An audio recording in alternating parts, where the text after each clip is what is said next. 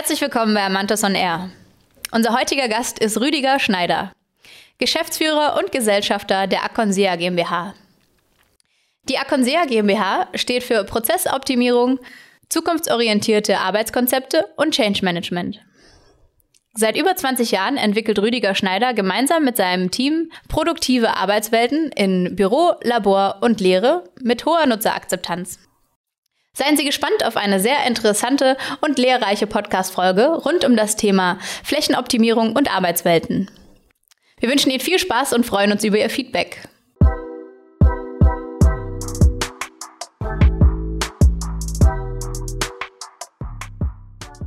Es sich so das Thema ähm, Richtung Unternehmensentwicklungen äh, bewegt hat, obwohl wir eigentlich gar nicht davon gesprochen haben. Bewegt uns alle. Ja, ich glaube auch. Und das ist ja, glaube ich, auch eine Sache, wo Sie sich sehr stark mit beschäftigen. Change Management, ähm, was jetzt, sage ich mal, durch die aktuelle Situation sicherlich nochmal an einer anderen Dynamik gewonnen hat, wie es in den letzten Jahren. Die Dynamik hat sich, ich sag's mal so, am Anfang von Corona, was fünf Jahre nicht passiert ist, ist dann innerhalb von fünf Wochen passiert. Die Kunden haben komplett ihre Arbeitsplätze nach Hause verlagert. Okay. Und zwar nicht nur ein bisschen Elektronik, sondern die haben Arbeitsplätze umgezogen, die haben Möbel rausgetragen und dann irgendwie bei den Mitarbeitern zu Hause reingestellt. Keine Ahnung, ob das ASR-konform ist oder nicht, aber es war eine riesige Veränderung. Und ich glaube, das ist eine riesen Chance jetzt für uns als Deutsch, aus deutscher Sicht. Wir sind in Bewegung wieder gekommen. Absolut, ja. Weil letztes Jahr um die Zeit, da waren wir ziemlich sklerotisch wir haben eine neue Idee. Na und, uns geht es doch gut. Was soll man was verändern? Ja. Und jetzt sind wir alle wach geworden. Ich finde es gut.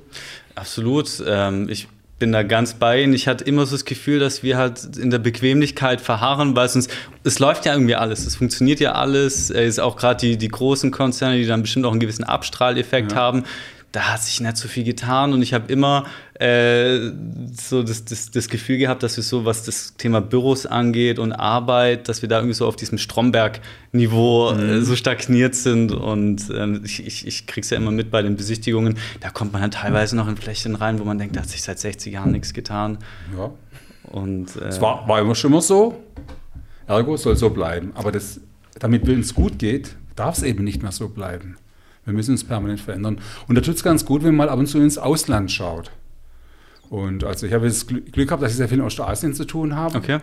Und als wir vor zwei Jahren in Japan gewesen sind, privat, in Japan sagt man ja seit 20 Jahren eine Sklerosis drin. Also nach dem Motto, kein Wachstum mehr. Aber da hat die Luft vibriert, trotzdem in Tokio. Faszinierend eigentlich, ja. Und das dann kommt man nach Deutschland zurück und sagt sich, hm, irgendwie alles schön bequem und gemütlich. Was, was meinen Sie? Was, was unterscheidet also, Sie von uns? Also man, man spürt, da kribbelt es mehr, da ist einfach mehr los letztendlich. Die Leute sind wacher, sind schneller, sind agiler. Man muss deswegen nicht gleich eine Sechs-Tage-Woche, a zwölf Stunden machen, so wie in manchen Ländern ganz normal ist. Aber irgendwo ein bisschen mehr Neugierige, ein bisschen mehr Offenheit, ein bisschen mehr was Neues probieren.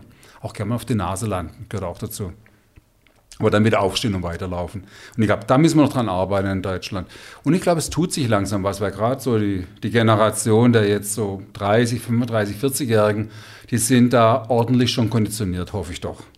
Absolut. Ich glaube, was halt hier eben auch noch ähm, ein großer Faktor ist, ist einfach die, wie, wie die Unternehmenswelt halt aufgebaut ist. Es gibt halt diese großen Unternehmen, ähm, wo, wo, früher das Ziel war, okay, mach dein Studium, geh dann zum Daimler oder zu Porsche und dann arbeite da 40 Jahre, geh in Rente und dir geht's super. Und ich glaube, das wandelt sich auch ein bisschen. Ja. Und ähm, von daher glaube ich auch, dass, und ich hoffe es auch, dass so weg von diesem Abarbeiten, äh, dass, da, dass man davon ein bisschen wegkommt und hin zu dem Schaffen, zu dem Kreativen. Und ich glaube, gerade die Situation äh, beschleunigt es einfach, dass die Leute ein bisschen ja, agiler werden und sich von dem, von dem Bekannten ein bisschen ab, abwenden. Ja, einfach jetzt, man muss sich bewegen. Wenn nicht, wird man wegbewegt, mal ganz vorsichtig ausgedrückt. Ja, und der Markt verzeiht nichts. Und der Staat federt gerade ganz viel mit Geld ab, aber irgendwann wird der Staat auch wieder mehr Geld einnehmen müssen, als er ausgibt. Richtig. Und dann wird sich ein bisschen Spreu vom Weizen trennen. Und was wir bei unseren Kunden, wobei nicht nur Privatwirtschaft, sondern wir haben auch ein paar Non-Profit-Organisationen feststellen, okay zumindest die bei uns landen, die sind auf Geschwindigkeit. Die wissen genau, dass die Lösung von gestern nicht die Lösung von morgen ist. Und die wollen sich gerade verändern. Eben, was mich ganz persönlich beeindruckt hat, waren die Non-Profit-Kunden. Das eine ist eine Gewerkschaft, das andere ist eine Kirche. Und ich kann bloß sagen, wow, Da würde ich mir wünschen, manche Industriekunden von uns wären so auf Geschwindigkeit. Weil da gibt es häufig auch noch dieses, äh, ja, ich möchte eigentlich mein Eckzimmer behalten. Absolut, absolut. Das, das ist genau der Punkt, wo ich dann in manchen, äh, bei manchen Gesuchen äh, von, von Kunden halt merke, okay, die, die wissen, die müssen sich ändern, aber sie wollen es irgendwie noch nicht so ganz. Da, da wollen, sollen dann doch irgendwie so die Hälfte der Räume sind dann doch noch Einzelbüros. Die sein. anderen sollen sich bitte verändern. Genau. Wobei Einzelbüro per se ist nicht falsch. Wenn ich Prozesse habe oder Arbeitsweisen, die Alleinarbeit haben. Aber in den Zeiten von Corona und Homeoffice frage ich, wenn ich Alleinarbeit mache, verdammt nochmal, warum muss er noch ins Büro kommen? Das ist die nächste Frage dann. Richtig. Grundsätzlich nicht oder vielleicht einen Tag, einen Tag die Woche, zwei, drei Tage die Woche. Und das ist, wo wir jetzt quasi gemeinsam mit unseren Kunden schauen müssen, was ist euer individuelles neues Normal als Arbeitsbegriff? Und was ist da so, was ist da so der, der erste Schritt? Es kommt jetzt jemand zu Ihnen, sagt, Sie, wir haben jetzt äh, 6000 Quadratmeter Bürofläche, mhm. wir haben, wie, wie, wie funktioniert sowas? Also analysieren Sie da die, die, sag ich mal, die Kommunikationswege oder wie, wie setzt man so einen Prozess auf? Wie kann man Unternehmen da so beraten, dass sich dann wirklich nachhaltig was verändert? Also ich glaube, das Wichtigste ist erstmal nicht zu sagen, ich habe 6000 Quadratmeter Bürofläche, wie kriege ich die voll? Sondern erstmal nur einen Schritt zurückgehen. Was mache ich heute? Was mache ich morgen? Was sind meine Mitarbeiter heute? Was sind meine Mitarbeiter morgen? Was sind meine Arbeitsmittel heute? Was sind meine Arbeitsmittel morgen? Und dann kommen wir eigentlich ja, in ein Leistungsbild rein. In der Agentur heißt es Bedarfsplanung. Im Grunde mhm. die Phase 0, teilweise die Phase minus, 2, minus 1. Wo brauche ich eigentlich was? Welche Wertschöpfung die Fläche braucht? Wenn ich irgendwo Gigabyte Speicherplatz brauche, da brauche ich keine Fläche dafür. Das kaufe ich irgendwo im Rechenzentrum letztendlich oder miete es an. Aber jetzt zu schauen, wo wirklich Fläche notwendig ist. Und das kann ich nicht gleich am Bestandsgebäude festmachen. Da muss ich grüne Wiese mäßig losmarschieren. Richtig, ja. Wir machen da in der Regel Bedarfsanalyse als grüne Wiese-Thematik. Und zwar so, dass wir sagen, idealerweise binden wir die Mitarbeiter ein, aber erstmal sollten wir von oben wissen, was die Leitplanken sind bei so einem Projekt. Also von oben runter, top-down und dann mit den Mitarbeitern von unten bottom-up anarbeiten. Und dann auch mit oben top-down noch gleich mal sagen, was sind eure Zielvorstellungen als Management, als Verantwortungsträger? Ja. Und das nächste ist dann auch, welche Spielregeln wollt ihr euren Mitarbeitern geben? Welche Spielregeln wollt ihr selber vorleben? Und da wird es ganz spannend, weil beim selber vorleben, hm, gilt ja nicht nur für andere, gilt auch für mich. Richtig. Und bei allen Veränderungsprojekten, die wir die letzten 20 Jahre begleitet haben, wir haben vor 20 Jahren die ersten Change-Projekte gemacht, die ersten Desk-Sharing-Projekte in Deutschland. Okay. Und vor 20 Jahren, ich weiß nicht, wie alt Sie sind, aber Ach. Windows, da war Windows 98 gerade im Rollout. Das habe ich noch mitgekriegt, aber da war ich, da habe ich noch, äh, glaube ich, Ballerbo-Kiste spiel damals. Ich weiß nicht, ob Sie es kennen, wo Sie diese zwei Seiten haben und dann die Kanonen. Aber ja. Okay, auf jeden Fall muss ich vorstellen, damals im Jahr 2000 Windows 98. Äh, WLAN war noch nicht mal als Produkt verfügbar. Äh, Notebooks, hochelitär, nur für die erste Entscheiderebene im Grunde. Aber damals haben wir schon hingebracht, mit Desk-Sharing zu arbeiten. Okay. Warum? Weil es der Arbeitsorganisation und der Kultur des Kunden gepasst, gepasst hat. Und die haben es hingebracht damals. Auch weil sie die ganzen weichen Faktoren, Change Management und so weiter, gemeinsam mit uns bearbeitet haben. Die, die Führungskräfte sind in Vorbildrollen reingegangen okay. und haben das 20 Jahre lang erfolgreich gelebt. Und jetzt geht es in die nächste Stufe. Dass man sagt, okay, jetzt ist der Arbeitsplatz zu Hause auf einmal wichtiger geworden. Ein Tag zu Hause, zwei Tage, drei Tage. Was passiert auf der Bürofläche? Auf der Bürofläche wird primär Projektarbeit in Zukunft stattfinden, es sei denn, diejenigen, die zu Hause nicht arbeiten können, weil sie Familie haben, Versorgungsthematik, beengte Lebensverhältnisse und so weiter und so fort. Die kommen gerne ins Büro. Aber die anderen freuen sich, wenn sie mal so ein, zwei Tage mehr zu Hause sein können. Nicht immer in einem Fall nach Stuttgart fahren und im Stau stehen. Und da werden wir jetzt gemeinsam mit den Kunden das neue Normal jeweils erarbeiten, was viel, viel vielfältiger ist als vorher. Das stimmt, richtig. Das heißt, ähm, sag ich mal, die Bürolandschaft, das ist dann ja sicherlich äh, ein Teil Trend, aber auch da durchläuft sich dann ja über die Zeit, äh, ja, durchlauf, durchläuft ein Unternehmen einfach mehrere Phasen. Jetzt, wenn Sie gesagt haben, Desk-Sharing vor 20 Jahren war schon mal ein Thema, ich habe das Gefühl, jetzt wird es erst äh, medial, äh, ja. sag ich mal, stärker kommuniziert. Gut, uns kommt halt zugute, dass wir das, was für viele New Work ist, ist für uns 20 Jahre alt. Okay. Wir, arbeiten, wir arbeiten selber seit 20 Jahren so, weil wir festgestellt haben, es passt zu unserer Arbeitsweise, unserer Arbeitskultur optimal. Und auch interessanterweise, wir leben das auch vor und wir haben auch Situationen, dass Kunden zu uns kommen. Wir haben kein großes Büro in Stuttgart, aber dass sie sagen, ey, ihr redet nicht nur von den Dingen, ihr macht es ja tatsächlich. Ich glaube, das, das müssen sie auch. Das wäre wär natürlich ja, blöd. Wobei unsere Lösung muss nicht die Lösung für den Kunden Richtig. sein, die richtige. Ja. Ist auch vollkommen okay, wenn jemand eine Arbeitsweise und Kultur hat, wo wir sagen, auf der Basis von Analyse, du musst eigentlich, wenn du im Büro bist, in einem geschlossenen Raum drin sitzt, in Ein-Personen-Zimmern, auch okay, wenn es zu ihm passt. Es gibt nicht die fertige Lösung. Und was uns halt zugutekommt, wir haben eine Methodik, wir stellen 15 Fragen und dann wissen wir genau, dieser Tätigkeitstyp in dem Unternehmen, der braucht ein Zellenbüro, ein Gruppenbüro, ein Kombibüro, Großraumbüro oder Multispace Office. Und dann fragen wir uns allerdings auch noch, wie ist deine Arbeitsdynamik? Was kannst du, was du im Büro machst, eigentlich auch von zu Hause aus machen? Um so das gesamte Portfolio der Fläche abzudecken. Unserer Fläche gehört eben der Arbeitsplatz zu Hause dann auch dazu. Richtig. Das heißt, Sie sprechen, wenn Sie mit einem Unternehmen zusammenarbeiten, mit jedem Mitarbeiter, der dort arbeitet, oder geht es dann, sage ich mal, über wenige Ansprechpartner in dem Unternehmen? Also wir würden gern mit jedem reden, aber das ist schwierig, weil dann explodiert der Aufwand letztendlich. Klar. Und ganz ehrlich, die ersten fünf bis zehn Gespräche, da kriegen wir schon 70, 80 Prozent der relevanten Informationen. Okay. Und da müssen wir dem Kunde einfach sagen, wie stark will sie den Mitarbeiter eingebunden haben, weil wir Menschen haben komische Eigenschaften, wenn wir nicht gefragt worden sind. Dann ist das Ergebnis schon mal per se nicht ganz so gut. Das stimmt, ja. Aber wenn wir gefragt worden sind, wow, meine Antwort ist berücksichtigt worden. Dann auf einmal hat das Ergebnis eine hohe Akzeptanz. In der Regel machen wir bei großen Organisationen so, dass wir dann sagen, wir machen repräsentative Gespräche. Das heißt, aus einer Abteilung mit 50 Leuten kommen vielleicht vier, fünf Leute zum Workshop der Workshop dauert anderthalb bis zwei Stunden und danach haben wir das sogenannte Bedarfsprogramm mit 90-prozentiger Qualität schon wirklich erfasst. Und vor allem auf der Basis der Angaben von den Nutzern und nicht irgendwas Blackbox-mäßig. Ich glaube, das ist auch, wie Sie schon gesagt haben, wenn da jetzt jemand sich oder sage ich mal eine gewisse eine, eine, breit, eine breite Masse von Mitarbeitern, wenn die sich dann nicht berücksichtigt fühlt, dann ja. endet sowas sicherlich Natürlich. auch einer hohen Fluktuation ja, genau. im Unternehmen. Äh, zumindest mit wenig Akzeptanz von der Lösung, die wir haben. Wir machen es als Situation so, dass wir, weil wir Automobilhersteller jetzt hier in Stuttgart so, es gibt da zwei Stück, da weiß man nicht genau, wer es dann war. Wir haben eine seltene Situation, es gibt ganz wenige Städte auf der Welt, wo zwei große Automobilhersteller sind. Und da haben wir dann wirklich Fragebögen gemacht. Und die Leute haben dann auf dem Internet den Fragebogen ausgefüllt, wir haben ihn verdichtet, haben dann die Ergebnisse gemeinsam diskutiert, vorgestellt und haben dann daraus die Schlüsse gezogen. Also auch wieder gefragt, Informationen aufgenommen, Informationen wiedergegeben, verdichtet und dann aber auch Akzeptanz geholt von den Leuten. Und interessanterweise dann haben wir hohe Akzeptanz auch gehabt für Lösungen, die am Anfang, am Beginn des Prozesses für die Mitarbeiter des Teufels waren. Das heißt, wir haben da es geschafft, von einem kreuzig sie zu einem, ja manchmal Halleluja zu kommen. Okay. Und ich glaube, das ist ein bisschen ein USP, dass wir schaffen, den Leuten Veränderung ja, zuzumuten, ja. beizubringen, sie für Veränderung offen zu machen und am Ende des Tages haben sie mengenmäßig weniger, aber haben was Besseres dafür.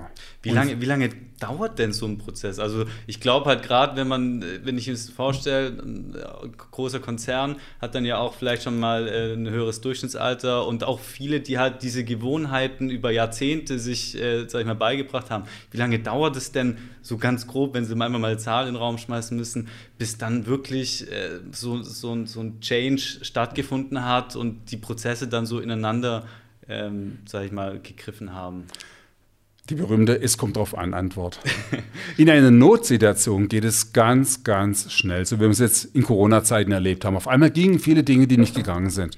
Aber natürlich, bis es wirklich bei den Menschen angekommen ist, bis bei ihnen verankert ist. Da brauchen wir also die räumliche Umsetzung, die organisatorische Umsetzung, die technische Umsetzung, die kriegen wir sehr schnell hin. Drei Monate, sechs Monate, je nachdem, wie die Restriktionen im Gebäude auf der Fläche sind. Bis es bei den Menschen angekommen ist, da haben wir jetzt die Erfahrung gemacht, dass wir eigentlich schon so nach 100 Tagen Befragungen machen können und den Leuten auch die Chance bieten zu sagen, Leute, das ist alles Käse, alles Mist, was ihr da mit uns gemacht habt, lieber Akonseer. Nein, sondern da können die ganz offen ihre Meinung äußern. Und dann haben wir aber nach 100 Tagen schon Akzeptanzquoten, die über 75 Prozent okay. liegen. Das heißt, wenn wir denen sagen würden, ach übrigens, ihr habt Glück gehabt, gegenüber ist ein Gebäude, ihr könnt eure alt, in eure alte Welt einziehen, da würden die meisten schon nicht mehr sagen, nee, will ich nicht. Und das ist eigentlich das Schöne für uns, wenn wir dann mit anderen Kunden auf solche Flächen gehen, so eine Art Best-Practice-Besuch machen, dann die Projektverantwortlichen, die reden so begeistert von ihrem Projekt. Und das ist eigentlich der schönste Lohn, den wir haben können. Das Lächeln der Mitarbeiter. Dass wir Geld verdienen, ist ja ganz nett dabei. Aber Klar. dass sie einfach sagen, ey, das war ein Prozess mit euch, das war ein Projekt, das war anstrengend. Es hat Schmerzen bereitet, aber es war gut, dass wir es gemacht haben. Und im Grunde ist es ja wie so ein Fitnessstudio. Wenn ich ein bisschen Muskeln aufbauen will, dann kann ich auch nicht immer bloß so bei 80 Prozent bleiben. Da muss ich so bei ja. 90 Prozent plus gehen irgendwo. Klar, Gerne auch bei 100. da habe ich den maximalen Trainingseffekt. Aber halt auch nicht zu oft, weil sonst. Aber auch nicht so, sonst, Richtig, sonst ja. reißen die Muskeln. Man muss eben auch immer schauen, wie weit die Organisation belastbar ist. Und auch ganz klar, wenn eine Organisation permanent in Reorganisationen drinsteckt und wo sehr viel auch geheuchelt worden ist in der Vergangenheit, nach dem Motto, wir wollen euch fitter machen, aber im Grunde machen es immer nur Kosteneinsparungsprogramme, Okay. dann muss man da richtig ausholen, um die Menschen ernsthaft mitzunehmen. Ja. Klar. Ja, ich glaube, das, das ist unerlässlich bei sowas.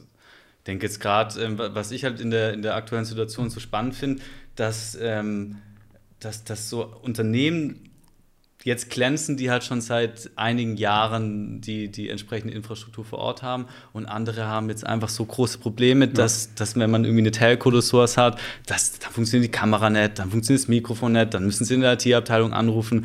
Ähm, und das, das finde ich halt so spannend, dass sich da so die, die unterschiedlichen äh, Unternehmensbereiche, ja, die, die Wirtschaftsbereiche ganz a- eigenständig entwickeln. Irgendwie ist gerade die IT-Branche ist ja schon meilenweit äh, vor der, sagen wir jetzt mal, die Immobilienbranche.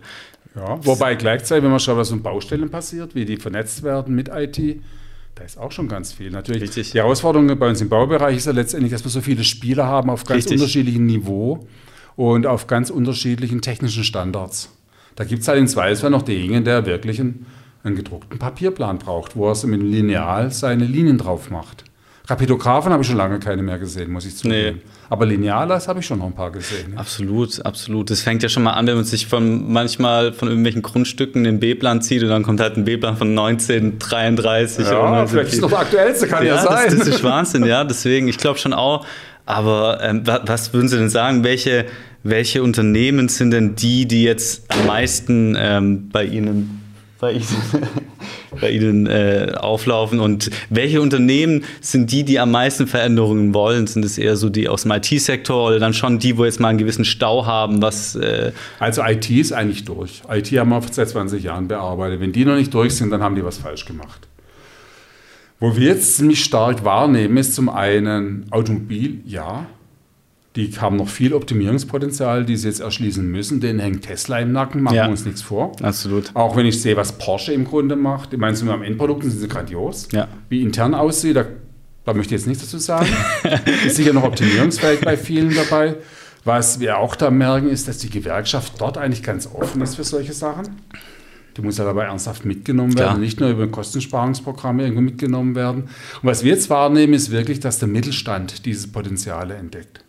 Und der Mittelstand hat den großen Vorteil eigentlich, dass dort nicht alles in, in Sektoren, in Branchen, in Bereiche geteilt ist. Also, dass der Marketingbereich in sich in seinem zu Lasten vom Verkauf optimiert im Grunde, sondern dass am Schluss ja alles aus einer, aus einer Hosentasche kommt, Ja. aus einem Geldbeutel. Und die können dann eigentlich gesamtheitlich die Sache relativ gut betrachten.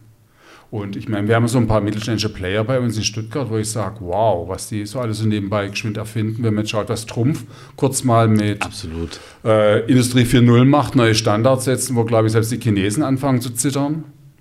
Aber das finde ich auch mal gut, dass, dass wir gerade bei so, ja, ich habe das Gefühl, in, in, in Deutschland, oder man hat das Gefühl, in Deutschland so die Innovationskraft fehlt irgendwie. Man, man hat sich jetzt wie Mhm. auch bei den Arbeitswelten ähm, vielleicht ein bisschen ausgeruht. Man war ja irgendwie weltweit. hat sich ausgeruht, aber man gibt jetzt Gas. Das äh, finde ich, find ich, beruhigt mich auch ein bisschen, wenn Sie das sagen, dass, da, dass es da Unternehmen gibt, die da Und ich glaube, wir haben in Deutschland einen riesen Vorteil. Wir haben eigentlich Menschen, die aktiv mitdenken können. Richtig. Und die Herausforderung für Unternehmen ist eigentlich, diese Menschen zu aktivieren, dass sie mitdenken, dass sie selbstgesteuert rangehen, dass sie nicht hierarchisch top-down geführt werden müssen, sondern dass man ihnen Ziele vorgibt oder gemeinsam Ziele festlegt und die rennen dann. Und das Tolle ist, wenn die Leute autonom sind, dann macht es ihnen viel mehr Freude. Absolut, Ja. absolut. Habe ich heute noch äh, einen sehr interessanten Artikel im Handelsblatt gelesen, auch gerade, ich sage jetzt mal, die größte Diskussion auf dem Büromarkt ist ja, wie verändert sich der Flächenbedarf von Unternehmen? Wie gestalten sich die Flächen äh, von Unternehmen in Zukunft?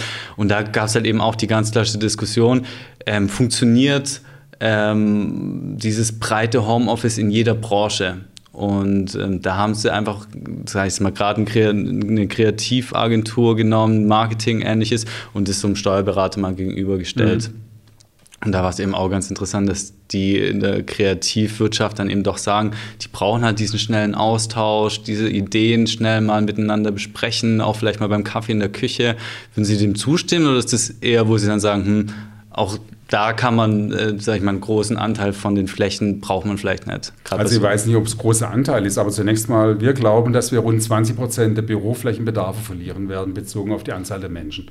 Warum? Weil eben statt ein Tag zu Hause zwei, drei Tage zu Hause gearbeitet wird.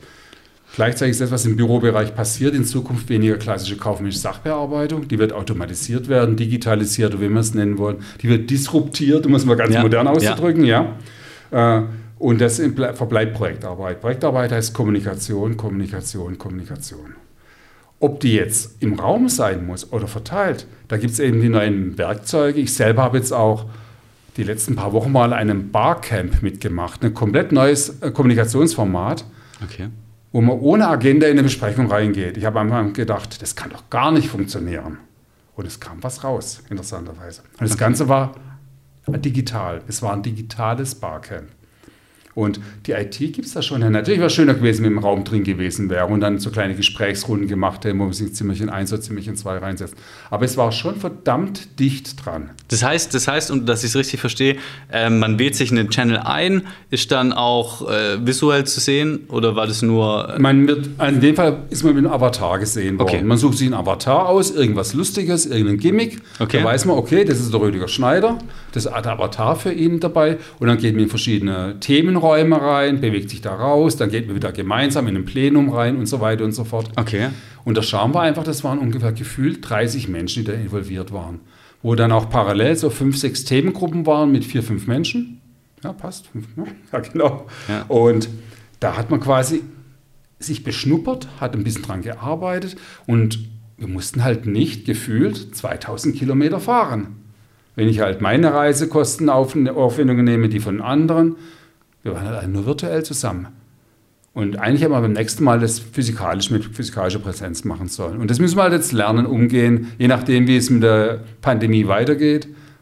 Wie viel dürfen wir zusammen sein, wie viel nicht. Und ich glaube auch, wenn wir ein bisschen Hygieneregeln beachten, können wir viel mehr zusammen sein, als wir glauben jeden Fall. Also das finde ich, find ich einen sehr interessanten Gedanke, weil gerade dadurch, wenn man halt dann, sage ich mal, alle zeitgleich sich in diesem ja. virtuellen Raum befindet, dann gibt es ja auch wieder dieses äh, zufällige Begegnen, dieses mal Zusammensprechen, auch ja. wenn es gar nicht äh, gewollt war. Ja. Und ich glaube, dann kann die Kreativität vielleicht gerade über solche Ansätze dann doch auch äh, übers Homeoffice dann trotzdem noch... Über, übers Homeoffice und da gibt es natürlich tolle Softwarewerkzeuge, wo man gemeinsam interaktiv an einem Dokument arbeitet. Klar schreibenderweise, also mit Tastatur oder malenderweise, geht alles. Und das werden wir lernen, damit umzugehen. Ich glaube, die Herausforderung wird sein, in Zukunft sich zu überlegen, ich muss kommunizieren. Auf welchen modernen gesagt Kanal kommuniziere ich? Ist es Telefon? Ist es ein Videocall? Welcher Videocall? Welches System nehme ich dann eigentlich? Wie wird dokumentiert und so weiter? Das müssen wir lernen, noch damit umzugehen. Wo sind die Vor- und Nachteile? Oder wo gibt es ja dazu, wo ich sage, Leute, halt, stopp, das können wir gar nicht elektronisch machen. Wir müssen gemeinsam in den Raum rein, Türe zu, wir dürfen erst wieder raus, wenn das Ergebnis da ist. So Modell Papstwahl. Vielleicht gibt es dann ja sogar solche Leute, die dann gerade so, Navigation, so eine Navigationsaufgabe innehaben, Ohne die dann einfach ganz genau sagen, okay, das ist ein Themenbereich, da braucht man, da müssen ja. wir uns an den Tisch setzen, da müssen wir drüber diskutieren. Oder das ist was, was man ganz ja. gezielt äh, schon direkt von nach Hause verfrachtet. Also da bilden sich ja neue Profile raus. Ich meine, früher hat man gesagt, das muss der Projektmanager im Griff haben. Vielleicht ist das Scrum Master. Ja oder der agile Master letztendlich, äh, der sagt, heute machen wir es auf die Art und Weise, morgen machen wir es auf diese Art und Weise letztendlich, ja. Weil einfach es gibt so viel mehr Möglichkeiten durch die Technik. Oder hier in Stuttgart kennen wir ein Unternehmen, die kooperiert ganz stark mit einer Niederlassung in Karlsruhe. Gemeinsame Projektarbeit an zwei Standorten. Wie machen die es? Die kommen morgens ins Büro, morgens ins Büro rein, machen Bildschirm an und dann läuft quasi nonstop der Livestream vom anderen Standort. Und nicht auf einen 17 Zoller, sondern auf einen 84 Deswegen haben Sie vorher gesagt, unser Fernseher ist wahrscheinlich schon zu klein. ja, es ist ein Unterschied, ob ich die Leute in reale, also in Größe von 20 cm oder in Größe von 50 cm sehe. Da, das sind wir Menschen halt noch so. Es ist nicht so, wie wir jetzt gemeinsam gegenüber sitzen am Tisch. Aber Es ist näher dran. ist näher dran, ja. Es passiert mehr zwischen uns. Was, was ich irgendwie, ich habe jetzt letztes Jahr im, letztes Jahr im April habe ich meinen Master gemacht. Was ich halt ähm, ganz schade finde, ist, dass das im Bildungssektor irgendwie noch gar nicht wirklich äh, angekommen ist, gefühlt. Also ich habe hier an der Uni Stuttgart studiert und ähm, so Online-Vorlesungen oder dass mal jemand ein Video von der Vorlesung gemacht hat und es online gestellt hat, das, das hat irgendwie komplett gefehlt. Und wenn man, selbst wenn man dann nur mal die Tonaufnahme äh, laufen hat lassen wollen, dann, dann wurde gleich gesagt, ja, auf gar keinen Fall hochladen. Und ich, ich glaube schon auch, dass gerade so der Bildungssektor da auch enorm viel nachzuholen hat, um das einfach zu verbessern, die Informations- äh, ja, Kommunikation. Das ist gerade ein ganz spannender Punkt für mich, weil ich selber bin im Hobby, in Anführungszeichen, Lehrbeauftragte hier an der Hochschule für Technik für betriebliches Immobilienmanagement, kurz BIM genannt, also nicht, nicht Building Information Modeling, Richtig, ja. sondern ein betriebliches Immobilienmanagement. Und ich muss ganz ehrlich sagen, ich habe am Samstag meine erste Blogvorlesung virtuell. Okay. Und ich werde, weiß nicht genau, welchen Mix ich mache an Folien zeigen, interaktiven Thematiken. Das ist noch ein Thema, was die nächsten fünf Tage ausbald over. Aber ich weiß, dass die Hochschule für Technik nur virtuelle Vorlesungen macht. Da kommt kein Mensch mehr in den Raum. Und es funktioniert relativ gut. Hat sich bewährt jetzt im Sommersemester und im Wintersemester sagen sie, bevor wir da wieder Probleme kriegen mit Infektionen und so weiter, Klar. nein, wir machen das virtuell. Und ich glaube, da hat es einen Riesensprung gelassen. Jetzt weiß ich noch nicht, wie die IT-Infrastruktur bei Schulen und so weiter ist. Da kann ich nichts dazu sagen. Aber ich meine, im Hochschulbereich, aufgrund dessen, dass die meisten sowieso ein Notebook haben, sollte das in Griff sein. Es macht ja auch viel mehr Sinn. Ich finde, äh, in, in, in so Vorlesungen trifft man halt seine Leute, alle sind witzig, jeder hat Spaß und klar, man kennt es ja von der Schule bis dann nach dem Studium, dann ist die Konzentrationsfähigkeit halt nicht wirklich gegeben. Aber wenn man sich zu Hause dann mal in Ruhe nochmal die Vorlesung angucken kann, dann vielleicht nochmal kurz halt zurückspulen, ich habe es nicht gleich verstanden, das ist ja, ja viel vorteilhafter. Gut, aber ich bin gespannt auf interaktive Übungen mit den Studierenden. Das finde ich spannend. Ich meine, vorlesen kann ich selber. oder? Richtig. Aber gemeinsam Dinge räumlich verteilt entwickeln bei den Studenten, Studierenden finde ich spannend und freue mich drauf. Ja, das, Und das ist eigentlich die Zukunft, machen wir uns nichts vor, weil wir werden immer mehr Projekte haben, wo die Projektbeteiligten räumlich verteilt sind. Ja, Nicht nur in Stuttgart oder alles, Stuttgart ja. West sitzen, sondern in Salzwald weltweit. richtig. Und das kann man da lernen. Und da haben wir einen riesen Vorteil, die meisten von uns können gut Englisch, Das stimmt. was andere nicht können. Ich glaube auch, also gerade, äh, ich glaube, die Digitalisierung und die Globalisierung werden sich gegenseitig nochmal beflügeln. Also das sind ja zwei Sachen, die, die unablässlich voneinander sich entwickeln. Ja, wobei, was ist Globalisierung? Also, ich meine, jeder sagt so, ich verkaufe gerne meine Sachen dir, aber ich kaufe nicht deine Sachen im Richtig. schlimmsten Fall, jetzt so auf der politischen, eh, volkswirtschaftlichen Ebene. Aber weltweite Zusammenarbeit wird kommen, immer stärker, ja. Und, und dass man auch sagt, ich kaufe auf irgendeiner Einkaufsplattform irgendwelche Freelancer-Leistungen an, die jetzt eben nicht an den Ort gebunden sind, da zahle ich halt bloß noch, sorry, wenn ich sagen muss, ein Zehntel von dem, was ich in Deutschland zahle. absolut. Und in Indien oder, in Westafrika ist irgendein Mensch glücklich. Absolut. Weil er Umsatz macht, ja. Richtig, richtig. Ja, aber das finde ich auch. Ich finde halt, Wettbewerb auf jeder Ebene beflügelt einfach nur. Und wenn man jetzt äh, gerade solche Möglichkeiten hat, dann klar sind hier die, die äh, Lebenskosten ganz andere wie jetzt in Indien oder sowas, keine Frage. Aber ich glaube trotzdem, dass so ein internationaler Vergleich auch uns nochmal aus dieser, aus dieser Unbeweglichkeit sehr stark Ohne rausbewegen Frage, ja. wird. Und ähm, ich finde halt auch gerade so Innovation Hubs finde ich super spannend, ähm, wo sich die gerade bilden. Jetzt klar, in Stuttgart, ich weiß nicht, wie Ihr Eindruck ist, in Stuttgart tut sich da noch nicht so viel. Ich glaube, Karlsruhe ist da ein bisschen stärker unterwegs. Berlin ist ja so, da soll ja so die Start Mhm. Ja. Startup-Szene ein bisschen aufgezogen werden. Da ist bei uns natürlich ein bisschen eingeschränkter Blickwinkel, weil wo wir sind, da geht man professionell mit Flächen um. Und wenn man Startup hört, dann denke ich immer so gleich an lose laufenden Kabel, mangelnde Arbeitsschutz und so weiter. Richtig. Da sind wir halt nicht unterwegs. Insofern haben wir da ein bisschen einen eingeschränkten Blickfeld. Ja, das stimmt. Das sind Leute, die schon bereit sind, für Arbeitsschutzstandards ein bisschen Geld auszugeben, die meistens auch sinnvoll sind, die Arbeitsschutzstandards. Weil interessanterweise mit 25 kann ich viel Blödsinn machen, Ab- ohne dass ich es gleich merke. Aber wir müssen überlegen, was auch mit Menschen passiert, die 50 sind.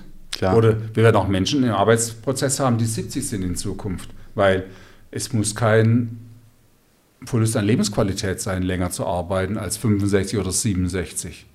Und wenn Arbeit Freude macht, dann ist es ein toller Lebensfaktor, ist ein Erfolgsfaktor für die Lebensqualität, ja. Absolut.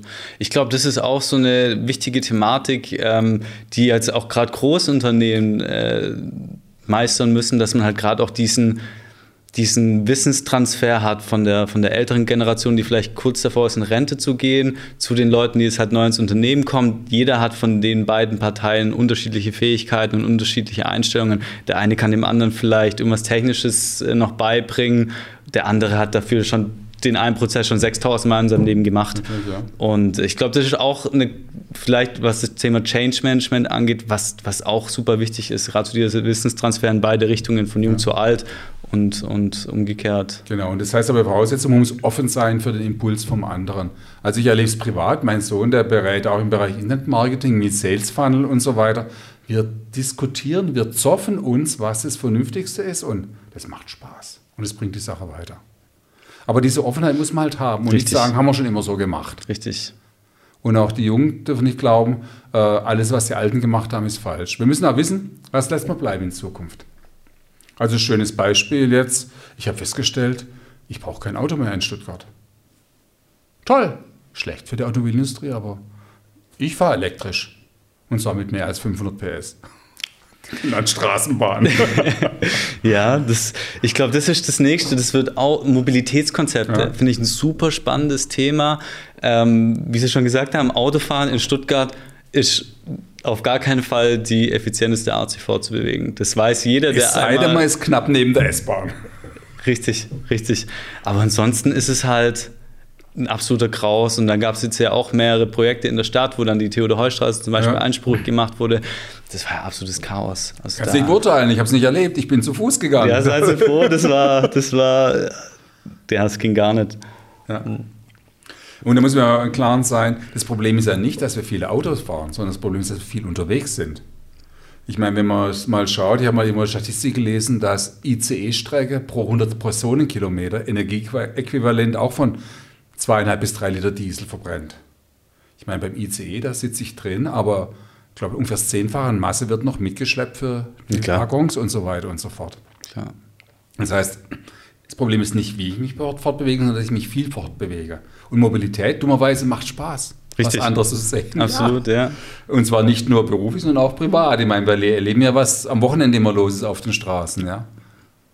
Also insofern müssen wir vielleicht auch unseren Lebensstil ein bisschen verändern. Finde ich, find ich einen sehr interessanten Ansatz. Ich glaube, wo sich das Thema, ähm, wie viele Autos wir bewegen, äh, wieder niederschlägt, ist das Thema Parkplätze. Also meine, meine Familie wohnt ein bisschen außerhalb von Stuttgart und äh, wenn ich dann irgendwie Freitagabends nach der Arbeit dahin fahre, mhm. man findet einfach keinen Parkplatz mehr. Also man muss wirklich fünf, sechs Straßen weiter wegparken, weil dann hat halt die eine Familie, ja.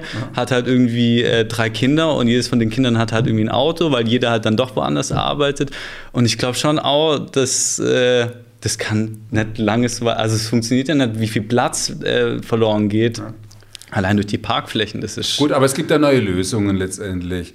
Ich rede jetzt nicht gleich von Carsharing und so weiter, aber da gibt es bestimmt technische Lösungen demnächst, dass mich ein selbstfahrendes Taxi abholt oder irgendwie sowas und dann zu irgendeinem Anschlusspunkt bringt. Ich muss natürlich bereit sein, mich auf Menschen einzulassen. Richtig. Und das ist natürlich jetzt ein Konflikt mit der ganzen Hygienesituation von der Pandemie her ab wann fange ich an, mich bei anderen Leuten anzustecken, schlichtweg. Das stimmt. Ich, das könnte tatsächlich so ein Punkt sein, wo man, wo das vielleicht gerade das autonome Fahren, dieses Sharing, äh, ja. dann stimmt. Meinen Sie, dass das, dass solche, ich meine, das wird ja wahrscheinlich nicht die letzte Pandemie sein, die es in Deutschland geben äh, wird. Äh, das Ding heißt Covid-19, weil es im Jahr 2019 entdeckt worden ist. Okay. Vermute ich jetzt, ich bin jetzt kein Virologe, aber es macht Sinn irgendwo, ja. Äh, haben wir 2020, 2021. Und ich glaube, die Ursachen, dass sowas entsteht, haben wir nicht beseitigt als Menschen. Im nee. Gegenteil, wenn man schaut von den Lebensstil und so weiter, es wird aktiv was dazu betrieben, dass sowas wieder entstehen kann, ja. Absolut, absolut. Vielleicht gibt es dann Covid-21, Covid-23 oder irgendwie ein anderes X. 25, keine ja, Ahnung. In anderen Ländern gab es ja schon dieses SARS ja. einfach schon vor ein paar Jahren. Ja. Die schlagen sich jetzt aktuell auch deutlich besser als wir ähm, und auch noch viel besser als andere. Ähm, aber ja, ich sag mal sowas, es gab jetzt, glaube ich, vor 100 Jahren gab es die spanische Grippe, wo dann ja auch... Ja, die äh, spanische Grippe, die interessanterweise, was ich gelesen habe, nicht in Spanien entstanden nee, ist, sondern im mittleren Westen der USA in irgendeinem Viehstall. Das, das wurde, glaube ich, so. Äh, ich, ich, man hat damals in den Medien so, glaube ich, äh, gedonnert, dass es dann hieß, die kommt aus Spanien, ja. was aber nicht der Realität entsprach. Und deswegen glaube ich schon auch, dass die Komponente jetzt auch künftig nicht mal ganz wegfällt. Und ich glaube auch schon, dass das vielleicht wieder so ein bisschen äh, gerade so Sharing-Konzepten auf welche Art auch immer vielleicht schon wieder ein bisschen äh, so den Keil vortreibt. Kontraproduktiv, ja. Aber wir müssen halt lernen, mit den Gefahren des Lebens umzugehen letztendlich. Ich meine, wenn ich im Auto, wenn ich auf Straßenverkehr bin, da weiß ich auch, ich kann überfahren werden. Absolut. Ich kann meinen kleinen Teil so beitragen, um das Risiko zu minimieren wenn irgendein Idiot volle Kanne auf mich drauf fährt, dann habe ich Pech gehabt. Ja, das stimmt, das stimmt. Oder wenn ein paar Raser mal wieder glauben, sie müssen jetzt mit 180 durch die Innenstadt. Ja, das ist halt auch so eine. Früher, ich weiß noch, äh, da war die Theo, da standen noch nicht die ganzen Blitzer dort. Und da war es war das einfach so die, die Rennstrecke durch Stuttgart und die Leute standen irgendwie am, am Rand und haben noch dann zugeschaut und die Leute sind dann halt irgendwie mit ihren fetten Autos abends dahin gefahren, nur um halt kurz die, ich weiß nicht wie... Posen heißt es ja, doch, glaube ich, Neudeutsch. Ja, ja, ja, genau und das ist jetzt ja auch, bin mal gespannt, die Theo verändert sich ja auch un unglaublich jetzt in den mhm. nächsten Jahren. Also die Clubs sind ja irgendwie weg, was ja auch jetzt so ja. ein, ein, großes Thema bei der Wahl war, Clubsterben mhm. in, in Stuttgart. Bin ich mal gespannt. Das ist Veränderung ist alles Veränderung.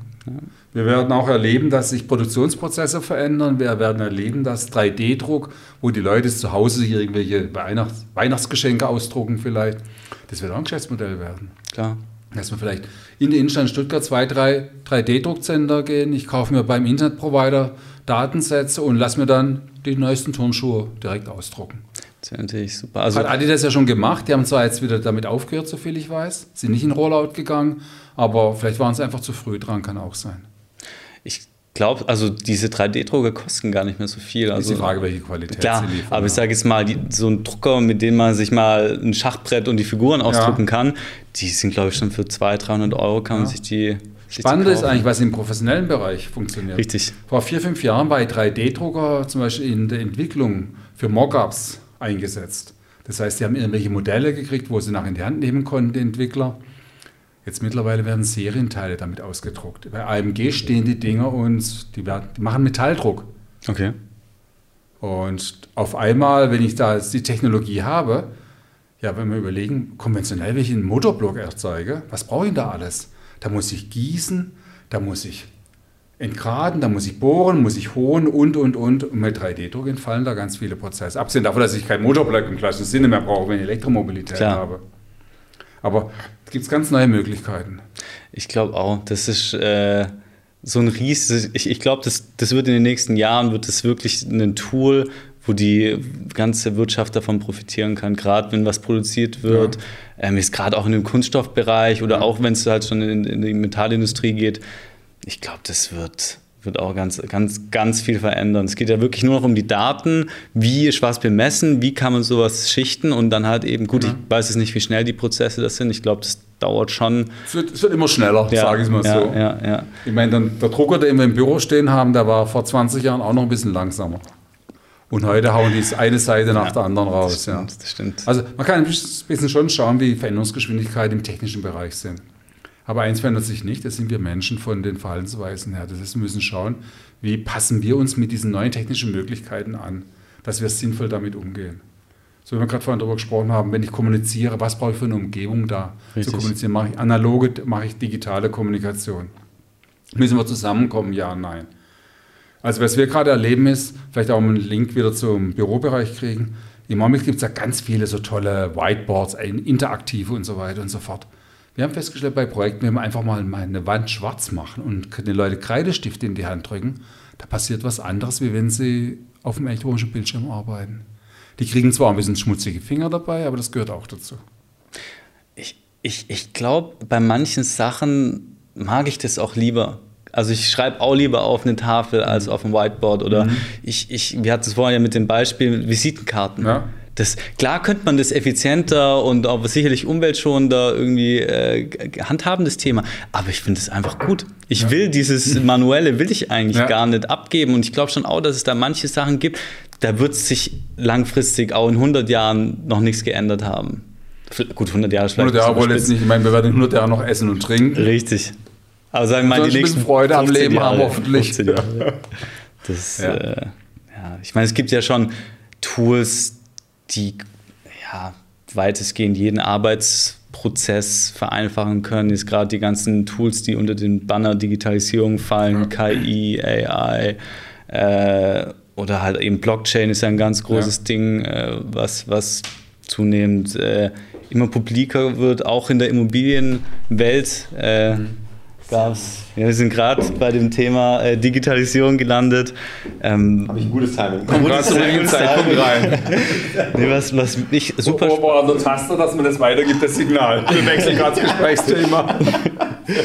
nee, ähm, ich, ich wollte gerade erzählen von dem Unternehmen, äh, was wir letztes Jahr auf der Expo kennengelernt haben, die ähm, mit Blockchain und, ah. und allem ja, arbeiten spannend. und dann gerade so Investments äh, mit so Shares dann halt eben mhm. über eine Blockchain abwickeln. Und ich glaube schon auch, da, da ist noch viel Potenzial da. Aber jetzt gerade, wenn man es nochmal auf die Immobilienwirtschaft äh, runterbricht, da, da, muss man erstmal so die Schritte da vornehmen, bevor man dann so die ganz mhm. großen Tools und die ganz großen Kanonen rausholt, muss man einfach erstmal so diese Evolutionsstufen davor ähm, meistern oder, was heißt meistern, durchlaufen. Also ich glaube nicht, dass jemand, der jetzt äh, 50 Jahre mit Papier durch das Unternehmen gelaufen ist, dass der jetzt dann plötzlich mit der Blockchain anfängt zu arbeiten. Da Braucht er auch gar nicht, weil die Blockchain ist eine, meiner Meinung nach ein Werkzeug, was im Hintergrund laufen muss. Richtig. Aber vielleicht, wenn ich es ausholen darf. Meine erste Arbeitsstelle war hier in Stuttgart beim Ingenieurbüro. Okay. Beim Tragwerksplaner. Ich bin Architekt ja von der ursprünglichen Ausbildung her. Und dort haben wir dann ein Forschungsprojekt akquiriert für die EU das hieß damals Computer Oriented Model for the Building Industry, also objektorientiertes Arbeiten. Mhm. Das war damals revolutionär für die Bauindustrie.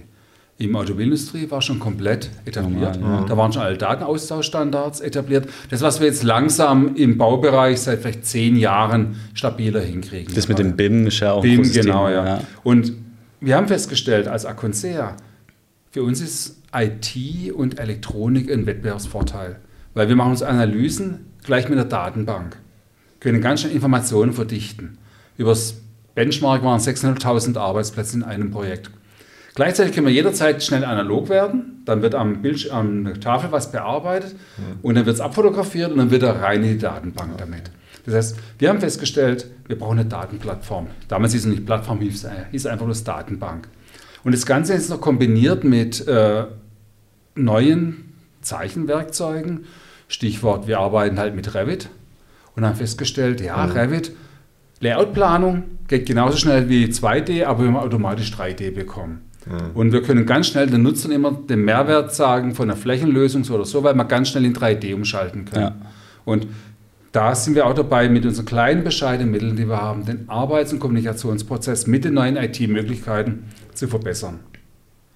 Und ich glaube, da haben wir einfach noch ein Riesenstück Arbeit vor uns, weil es ist schon wieder eine Schnittstellenvielfalt unterwegs. Das ist gerade bei den Architekten, also ich habe meine Masterarbeit gerade über, über ähm, die Blockchain geschrieben, was mhm. man halt eben für Anwendungsbereiche dort findet.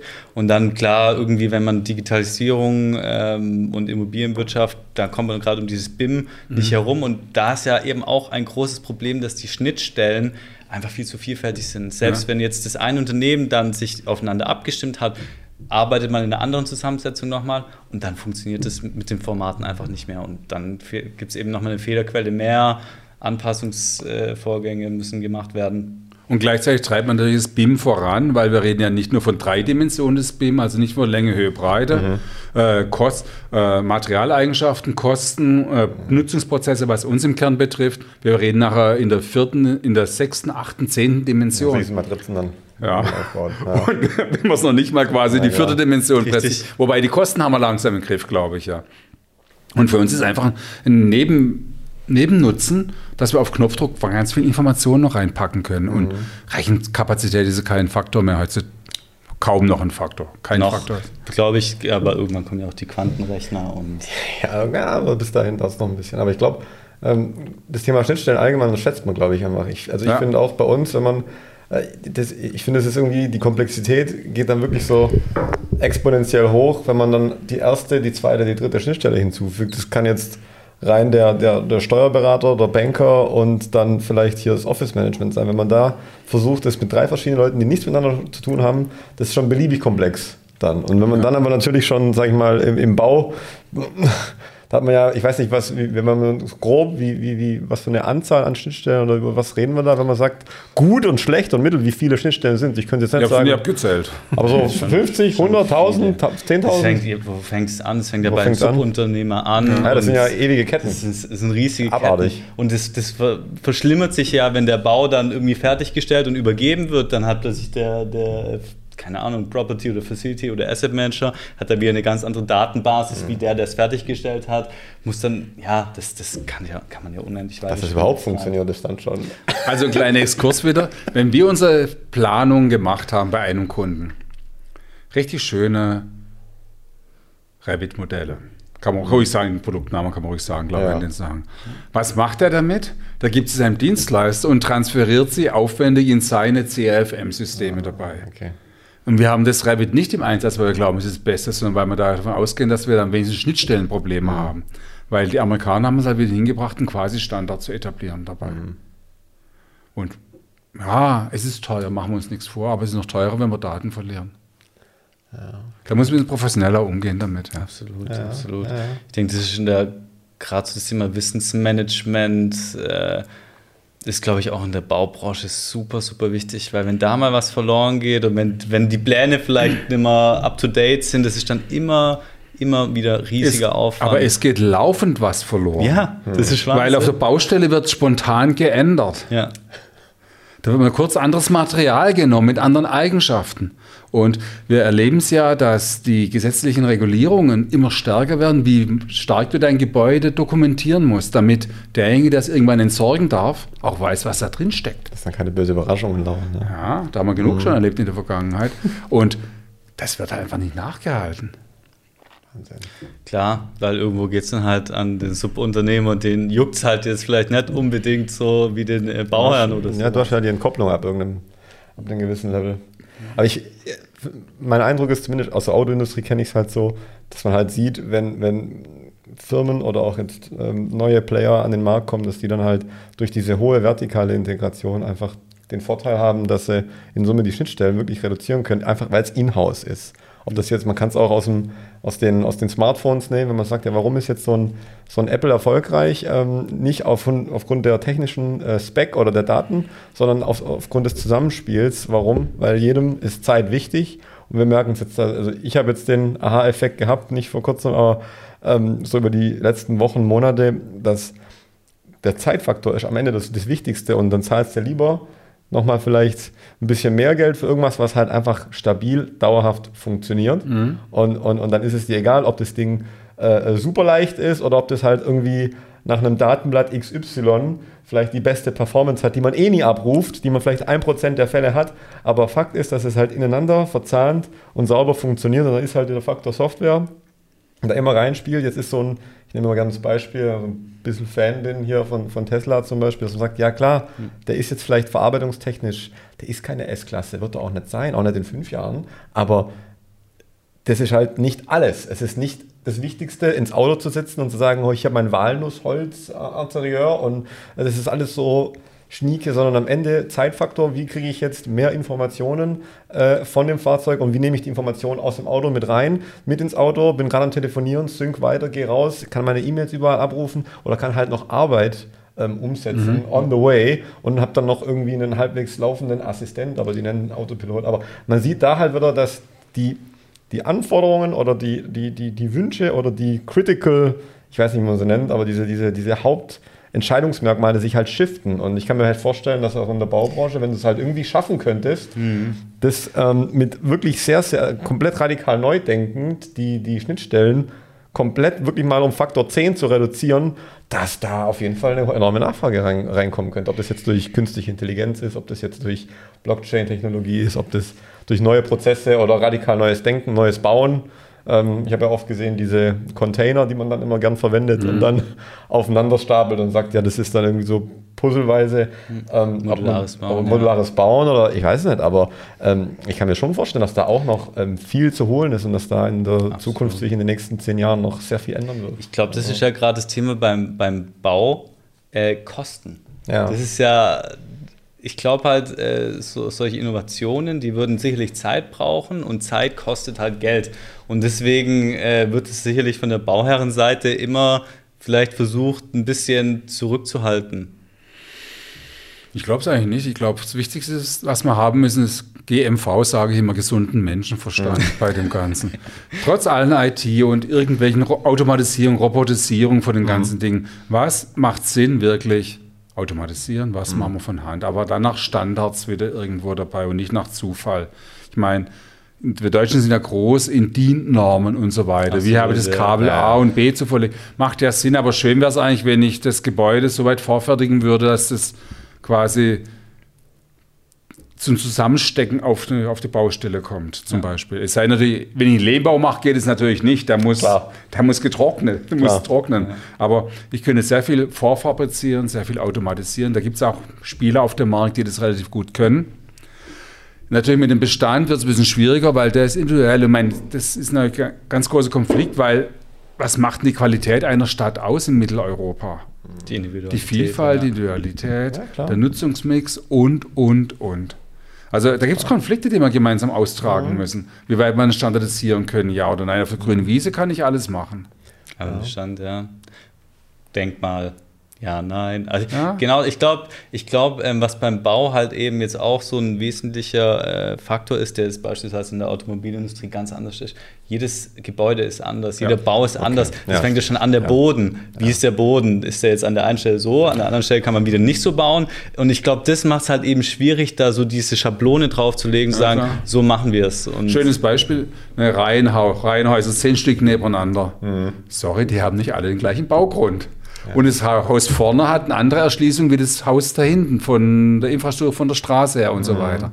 Weil es einfach an den Ort gebunden ist. Als Architekten sagen wir an den Genius Loci gebunden. Oho. Klingt doch gut, oder? Sehr sophisticated, ja. Latein heißt. Ja. Olli hat ich, hatte, ich hatte sowas nicht. In, ich habe Französisch genommen in der Schule. Äh. Ich auch, ne. Ja, aber, ja, stimmt. Ja, gut. Also insofern sind wir da in einer Sondersituation. Wir haben immer quasi einen Prototyp. Aber man sollte im Rahmen des Prototypes probieren, so viel wie möglich, damit das zu standardisieren.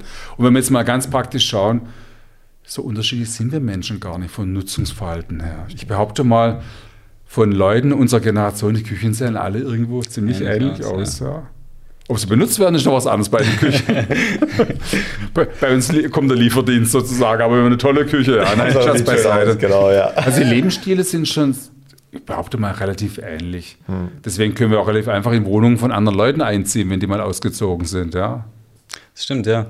Das ist halt auch immer, genau, das, das merkt man, ich glaube, im Gewerblichen gibt es immer viele äh, Parameter, die dann irgendwie abgestimmt werden müssen im Wohnen ist es ja tatsächlich nicht so. Ob man jetzt drei Zimmer, klar, ab einem gewissen Preissegment haben sie bestimmt dann nochmal andere Vorstellungen. Aber wenn ich mir jetzt eine Wohnung angucken gehe, sage ich, ja, ich will drei Zimmer, vielleicht eine Dusche und äh, einen Rollladen mhm. so das, oder einen Balkon. Das sind ja vielleicht so die äh, paar Parameter, nach denen ich schaue, aber ja. Wobei im Gewerblichen haben wir noch viel mehr Standardisierungsmöglichkeiten, weil Büroprozesse sind überall gleich. Das stimmt, ja. Und ich kann sagen, ich brauche mich mehr offen, ein bisschen mehr geschlossen. Und im Fabrikbereich, da gibt es auch immer mehr Standardisierung letztendlich. Ich muss halt Stützenfreiheit haben, ein bisschen, gerade muss Anlieferungsmöglichkeiten haben. Und da hat sich ja speziell im Fabrikbereich auch eine neue Gebäudeklasse entwickelt, die letzten 10, 15 Jahre. So Light Industrial Buildings ja. heißen mhm. die. Mit wenig Infrastrukturvoraussetzungen, wo natürlich nicht eine riesige Presse drinsteht, die mit 200 Tonnen mhm. alle 10 Sekunden auf den Boden knallt. Mhm. Aber da gibt es schon viele Möglichkeiten. Speziell im Bürobereich stellen wir fest, es ist eigentlich austauschbar geworden. Weil die Hauptarbeitsmittel sind Elektronik und Menschen. Das stimmt.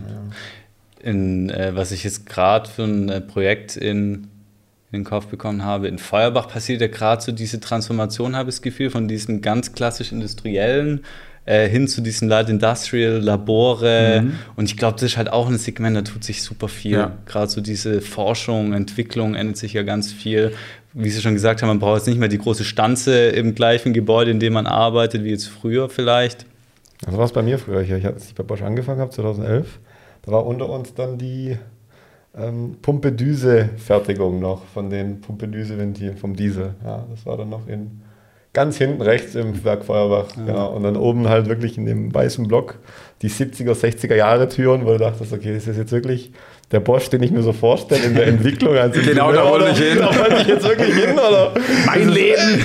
Die Türen kriegst kaum auf, also weil wirklich unfassbar alt und dann halt irgendwie ewige Wege und dann hast du noch so ein Kabeltelefon gehabt. Und dachte, Moment mal, jetzt, wo bin ich jetzt hier? Ist das, ist das hier nicht irgendwie ein Ticken moderner? Und dann halt irgendwie um mittags geht es halt immer unten los. Du, du, du, du hast dann immer gehört. Dann vibrieren da oben die Monitore und ja, schon eine andere Welt, ja, klar. Absolut. Klar, ja. Wobei jetzt also gerade spannend für uns ist zu sehen, wir reden ja im Büro ganz stark über agiles Arbeiten und so weiter mhm. und so fort. Neue Flächentypen brauchen wir da wirklich. Und wir machen auch viel im Laborbereich. Das heißt, wir machen Bedarfsprogramme für Labore und die Labore probieren auch agiler zu werden. Aber interessanterweise, wenn die Leute aus der Labortechnik kommen, die wissen gar nicht, was es heißt, agil zu arbeiten. Und für uns ist da gerade eine Lücke entstanden, dass wir diesen Wissenstransfer aus dem Bürobereich in den Laborbereich machen. Und im Laborbereich ist natürlich ganz spannend, sobald wir physikalische Labore verlassen, die praktisch nur mit Spannung extra, äh, irgendwie belastet sind. Ja, ja. Sondern wenn wir in Nasslabore kommen, ab wann fangen wir an, agil arbeiten zu können? Weil so. wenn ich im Glaslabor arbeite, habe ich ganz schnell mit Schutzausrüstung Richtig, zu tun. Ja. Mhm, klar. Im Zweifelsfall, äh, so wie wir gerade die ganzen Arzthelfer sehen, die mit Covid-19-Patienten ja, zu tun haben. Ja, klar. klar. Ich glaube, würden Sie sagen, das ist, das ist ganz rational, würde ich sagen, deutlich schwieriger, äh, Labormitarbeiter ins Homeoffice zu verfrachten, weil die Anforderungen ja einfach man muss, einen, muss, einen, Arbeitsprozess in den Griff kriegen. Äh, wir sind ja aktiv auch im Bereich Covered Real Estate Management und ein großes Pharmaunternehmen hat es geschafft, die Labormitarbeiter ins Homeoffice zu kriegen. Nicht ausschließlich. Die machen ein, zwei Tage Homeoffice in okay. der Woche, wo sie dann dokumentieren und so weiter, ihre Sachen aufarbeiten, die sie in der Woche gearbeitet Klar, die können nicht den Versuch quasi von zu Hause starten. Ja. Aber sie können, wenn es ein Dauerversuch ist, den von zu Hause überwachen. Was weiß ich, dass die 24. oder 28. Stunde, wo der Versuch läuft, dass man da einfach schaut, was funktioniert und halt, es sollte jemand vor Ort sein, wenn irgendwas mal nicht funktioniert, dass man das Ding zum Laufen kriegt. Wieder. Logisch, ja klar, logisch. Ja. Aber auch da gibt es viele Möglichkeiten, um zu sagen, es muss nicht nur ganz im Büro sein oder im Labor oder, ganz zu Hause. Irgendwas dazwischen. Das ist wieder die Herausforderung, da schließt sich der Kreis ein bisschen Richtung neues Normal. Mit den technischen Möglichkeiten, die wir jetzt haben, wie definieren wir unsere Arbeitsweisen? Wie definieren wir unsere Kultur? Wie definieren wir daraus jetzt unser Handlungsfeld, unsere Flächenbedarfe? Und erst dann schauen wir die Gebäude an. Ja. Und dann gehen wir zu den Maklern und sagen, habt ihr was? Ja, aber der, ich finde immer, der Mensch, der neigt immer so ein bisschen dazu, zu diesem Schwarz-Weiß-Denken nach dem Motto, jetzt Homeoffice, man kann dann alles von daheim aus machen und lass es komplett digitalisieren oder lass das komplett revolutionalisieren, weil es natürlich einfacher ist, so ein Bild zu sehen. Es, es ist halt dann irgendwo alles deutlich komplizierter und es gibt halt verschiedene Graufilter, Grautöne, die dann funktionieren. Und wenn jetzt Homeoffice für mich persönlich hat Homeoffice immer bis zu 20, 30 Prozent der Gesamtwoche sehr gut funktioniert, wenn man dann halt Großraumbüro hat und vielleicht keine perfekte Akustik hat, mhm. wo wir vorher auch schon beim Thema waren, dass wir dann sagen, ja, dann bist du dann vielleicht doch lieber, wenn du es schaffst, für zwei, drei Stunden produktiv zu Hause mhm. oder halt einen Tag und kannst dich mal wirklich äh, mit Nacharbeit und Analyse oder Datenanalyse. Jetzt hat man drei Wochen im Auto gehockt, äh, drei Tage im Auto gehockt ja. und eine Million Daten gemessen und fängt dann an, die irgendwie zu plotten und, und sich anzuschauen, dann brauche ich nicht drumherum noch Lärm und Ablenkung, sondern ich muss mich da irgendwie reindenken. Ja. Und dann bietet sich sowas natürlich an. Ja? Also, aber ständig daheim will es auch nicht, weil da fällt die Decke auf den Kopf irgendwann. Ich glaube, das, was Sie ja. halt vorhin auch gesagt haben, das sind halt Menschen und als Mensch ist man einfach nie 100% konstant. An ja, dem genau. einen Tag und ja. bei der einen Tätigkeit braucht man es und will man es, bei der anderen dann nicht. Und ich glaube, da wird es auch keine Schablone geben, nee. vermute ich. Also da muss man wahrscheinlich auch den Leuten einfach die Freiheit geben, zu entscheiden ja. und dann gucken, wie es läuft und versuchen, das dann wahrscheinlich wieder in die Bürowelt zu übertragen. Mhm. Wobei, es wird gerade spannend, wir kriegen Homeoffice. Und wenn wir jetzt sagen, wir müssen viele Daten anschauen, mhm. dann wissen wir genauso auf dem das kann man auf einen 12 Zoller Monitor machen, aber auf einen 70 Zoller ist es vielleicht noch besser. Das heißt, wir haben auf einmal Anforderungen, wo die Arbeit nach Hause kommt Und dann habe ich da so ein riesen Ding da rumstehen, aber nicht um Fernsehen zu gucken, sondern um dran zu arbeiten. Mhm. Und ich glaube, das haben wir noch ziemlich am Anfang. Ja, das Dass man sich ja. große Schnittstellen nach Hause bringt, weil auf einmal passt der Platz nicht mehr. Und den, die großen, großen Monitor stelle ich nicht auf den Küchentisch drauf. Das wäre ungesund ja. auf Dauer. Ja, das stimmt. Ja, das stimmt. Wie, wie, wie ist es denn, wenn ich jetzt, ich bin jetzt bei einem großen Automobilkonzern, gehe nach Hause, kaufe einen 70 Zoll Fernseher, natürlich nur fürs Arbeiten und sage dann zu meinem Arbeitgeber, hier ist die Rechnung, bitte bezahlt mir das ist, wird, das, wird das gemacht oder, also ich nehme, ich, ich stelle mir das jetzt nochmal vor, ein Großkonzern mit x tausend Arbeitern, jeder von sagt, ich brauche jetzt einen 70 Zoll Fernseher, weil der Kollege hat auch einen. Wie, wie, das, das würde ich schon mal als Problem irgendwo sehen. Wer, wer bezahlt das? Wer, wer ist dafür verantwortlich, dass es auch eingehalten wird? Arbeitsstättenrichtlinien, das sind ja Themen, wie ist das Licht zu Hause, ist das ausreichend, wie ist die Luftwechselrate? Wer, wer, wer haftet dafür? Wer ist dafür verantwortlich? Das ist ein grauer Bereich bis zu einem gewissen Grad, weil wir hatten bisher, bis, bisher war bis zum 9. August 2020 entweder den Arbeitsplatz zu Hause, den Homeoffice-Platz, der voll den Arbeitsstellenrichtlinien unterliegt, oder wir haben einen Arbeitsplatz im Büro, der auch voll den Arbeitsstellenrichtlinien unterliegt. Seit dem 10. August haben wir den mobilen Arbeitsplatz. Okay. Und ich behaupte mal, da wird man, wird man sicher noch die nächsten zwei, drei Jahre Qualitätsstandards definieren müssen dabei. Weil das war einfach eine Reaktion da, darauf, dass eben viele auch vorher schon mobil gearbeitet haben. Notebook mhm. nach Hause genommen, zu Hause ja. mal was ausgearbeitet. Ein paar Mails, ja. Ja. Und ich glaube, da müssen wir uns einfach arrangieren, aber da müssen wir den Unternehmer ein bisschen auf die Sprünge helfen und sagen, ich muss, das teuerste bei euch ist nicht die IT. Das teuerste ist nicht das Gebäude. Das teuerste ist der Mensch, ist der Mitarbeiter. Also macht euch Gedanken, nicht, dass ihr beim Gebäude ein bisschen was spart. Schönes Beispiel, wir lassen die, die Jalousien auf der Nordseite weg, weil da scheint ja die Sonne nie. Macht Sinn. Ja. Äh, wir wissen aber auch, bei den klassischen Bürokosten, das muss man ja mal vergegenwärtigen, wenn wir 100 Euro Bürokosten haben, davon gehen 8 Euro, wir haben zur Auswahl Personal, IT, Gebäude. Wo gehen die 8 Euro hin? Wahrscheinlich IT. Gebäude. Okay. IT sind 12 Euro. Mhm. Und 80 Euro sind das mit den zwei Beinen genannt wir Menschen, Personalkosten. Das heißt, und da sind wir ein bisschen in einem einer Konflikt drin. Der Mittelständler, für den ist es alles dasselbe, weil alles aus demselben Geldbeutel kommt. Mhm. Beim Unternehmen, was ganz stark segmentiert ist, da muss der ITler seine Kosten in den Griff kriegen, egal was es kostet. Da muss der Flächenmensch seine Kosten in den Griff kriegen, mhm. egal was es kostet. Gekoppelt, ja. Und am Ende des Tages werden Personalkosten unproduktiv. Die 80% Hauptkostenfaktor wird vielleicht um 10% unproduktiver. Wow, das geht aber ganz ordentlich daneben. Dafür kriege ich nicht die kompletten Gebäudekosten abgedeckt. Ja. Aber das fällt halt nicht so auf, weil es andere Kostenstellen sind. Ja. ja. Und ich glaube, das große Herausforderung ist wieder beim neuen Normal. Vielleicht haben wir eine Chance, es neu zu balancieren klar. Ja, ich sage es mal, für ein großes Unternehmen wäre es natürlich auch wäre es ja auch genauso schlimm, wenn die, wenn die Mitarbeiter von zu Hause nicht 100% produktiv arbeiten können. Das würde sich ja auch, klar, das wäre jetzt nicht irgendwie auf einem Blatt Papier zu fassen, aber es wäre ja ein Produktivitätsverlust einfach. Ja. Aber wer kann das wirklich? Ich meine, jetzt sage ich mal, äh, Großraum Stuttgart, junge Familie, vernünftiges Einkommen, sagen wir 4000 brutto. Kann ich mir ein eigenes Arbeitszimmer leisten dabei? Äh, vielleicht arbeiten beide. Ja, und dann noch ein Kind. Ja. Hm? Vier-Zimmer-Wohnung. Haben die wenigsten, behaupte ich mal. Das stimmt, ja. Vor allem jetzt gerade in der Stadt. Hier gibt es einfach neue Möglichkeiten. Und es wäre ganz spannend auch zu schauen, dass man sagt, es muss nicht immer gleich Arbeitsplatz im Büro oder zu Hause sein. Es gibt ja diese Dinge dazwischen, diese dritten Arbeitsplätze. Schönes Beispiel: Starbucks. Coworking. Coworking, ja. Coworking wäre eine Möglichkeit. Oder was wir auch sehen, das machen jetzt zum Beispiel die BASF auch, Satellite Offices wieder. Das heißt, dass sie sich bewusst am Rand von Ballungszentren Flächen anmieten, die sie exklusiv nutzen können, wo die Mitarbeiter eine professionelle Arbeitsumgebung haben. Natürlich nicht ihren Platz, aber sie haben einen Platz. Und vor allem dann arbeiten sie eben nicht zu Hause und müssen aber nicht die 50 Kilometer bis ins Ballungszentrum fahren, mhm. sondern irgendwo am Nordrand oder Südrand, Westrand, Ostrand von dem Ballungszentrum können sie dann sich reinsetzen. Können sich reinbuchen und fertig. Das, ja, finde ich, ist auf jeden Fall ein sehr, sehr guter Ansatz. Ich glaube, gerade Starbucks und die ganzen Gastronomen, die haben ja auch dieses äh, Zwischending, wo man sich dann vielleicht noch mit dem Laptop reinhocken kann und ist nicht auf dem Niveau wie Coworking, aber ich glaube, das war so diese grundsätzliche Idee, weder zu Hause noch auf der Arbeit, ja. dann halt eben dorthin. Ähm, jetzt gerade sind die Coworker ja schon sehr stark verunsichert, was äh, die Expansion angeht. Da kommt zumindest bei uns so die Message an. Ich kann es nicht beurteilen, also natürlich, wenn man so fragt, nein, nee, es läuft alles bestens. Keiner. Ja, also mein Sohn hat sich jetzt hier beim Coworking Center eingemietet und er sagt, es ist ziemlich leer da drin.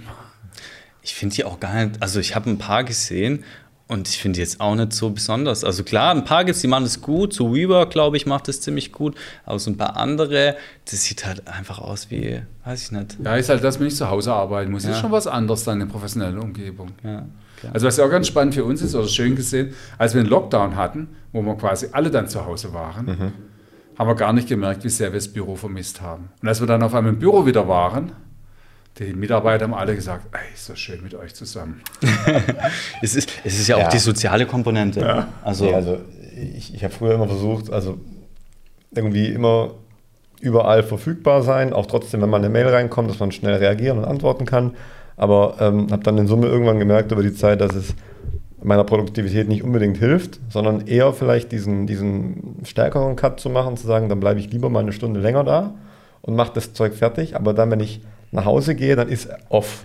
Und dann äh, habe ich dann eine, eine, saubere Trennung und bin dann jetzt für mich sprechen dann ja. in Summe produktiver und kann dann sagen, oh, und gut, jetzt, jetzt wohne ich nicht weit weg und wenn ich dann wirklich noch was machen muss, dann ich fahre immer lieber die Viertelstunde, zehn Minuten hier rein und wieder heim und mache dann nochmal zwei Stunden hier, als zu versuchen, das mit nach Hause zu nehmen und dann irgendwie zu mischen. Also ich fahre besser mit dieser Trennung. Ja, muss also persönliche Arbeit steht ja, vollkommen, genau. Leben steht. Also meine Frau, ja. die ist, kennt mich nicht anders, als dass ich halt arbeite zu Hause.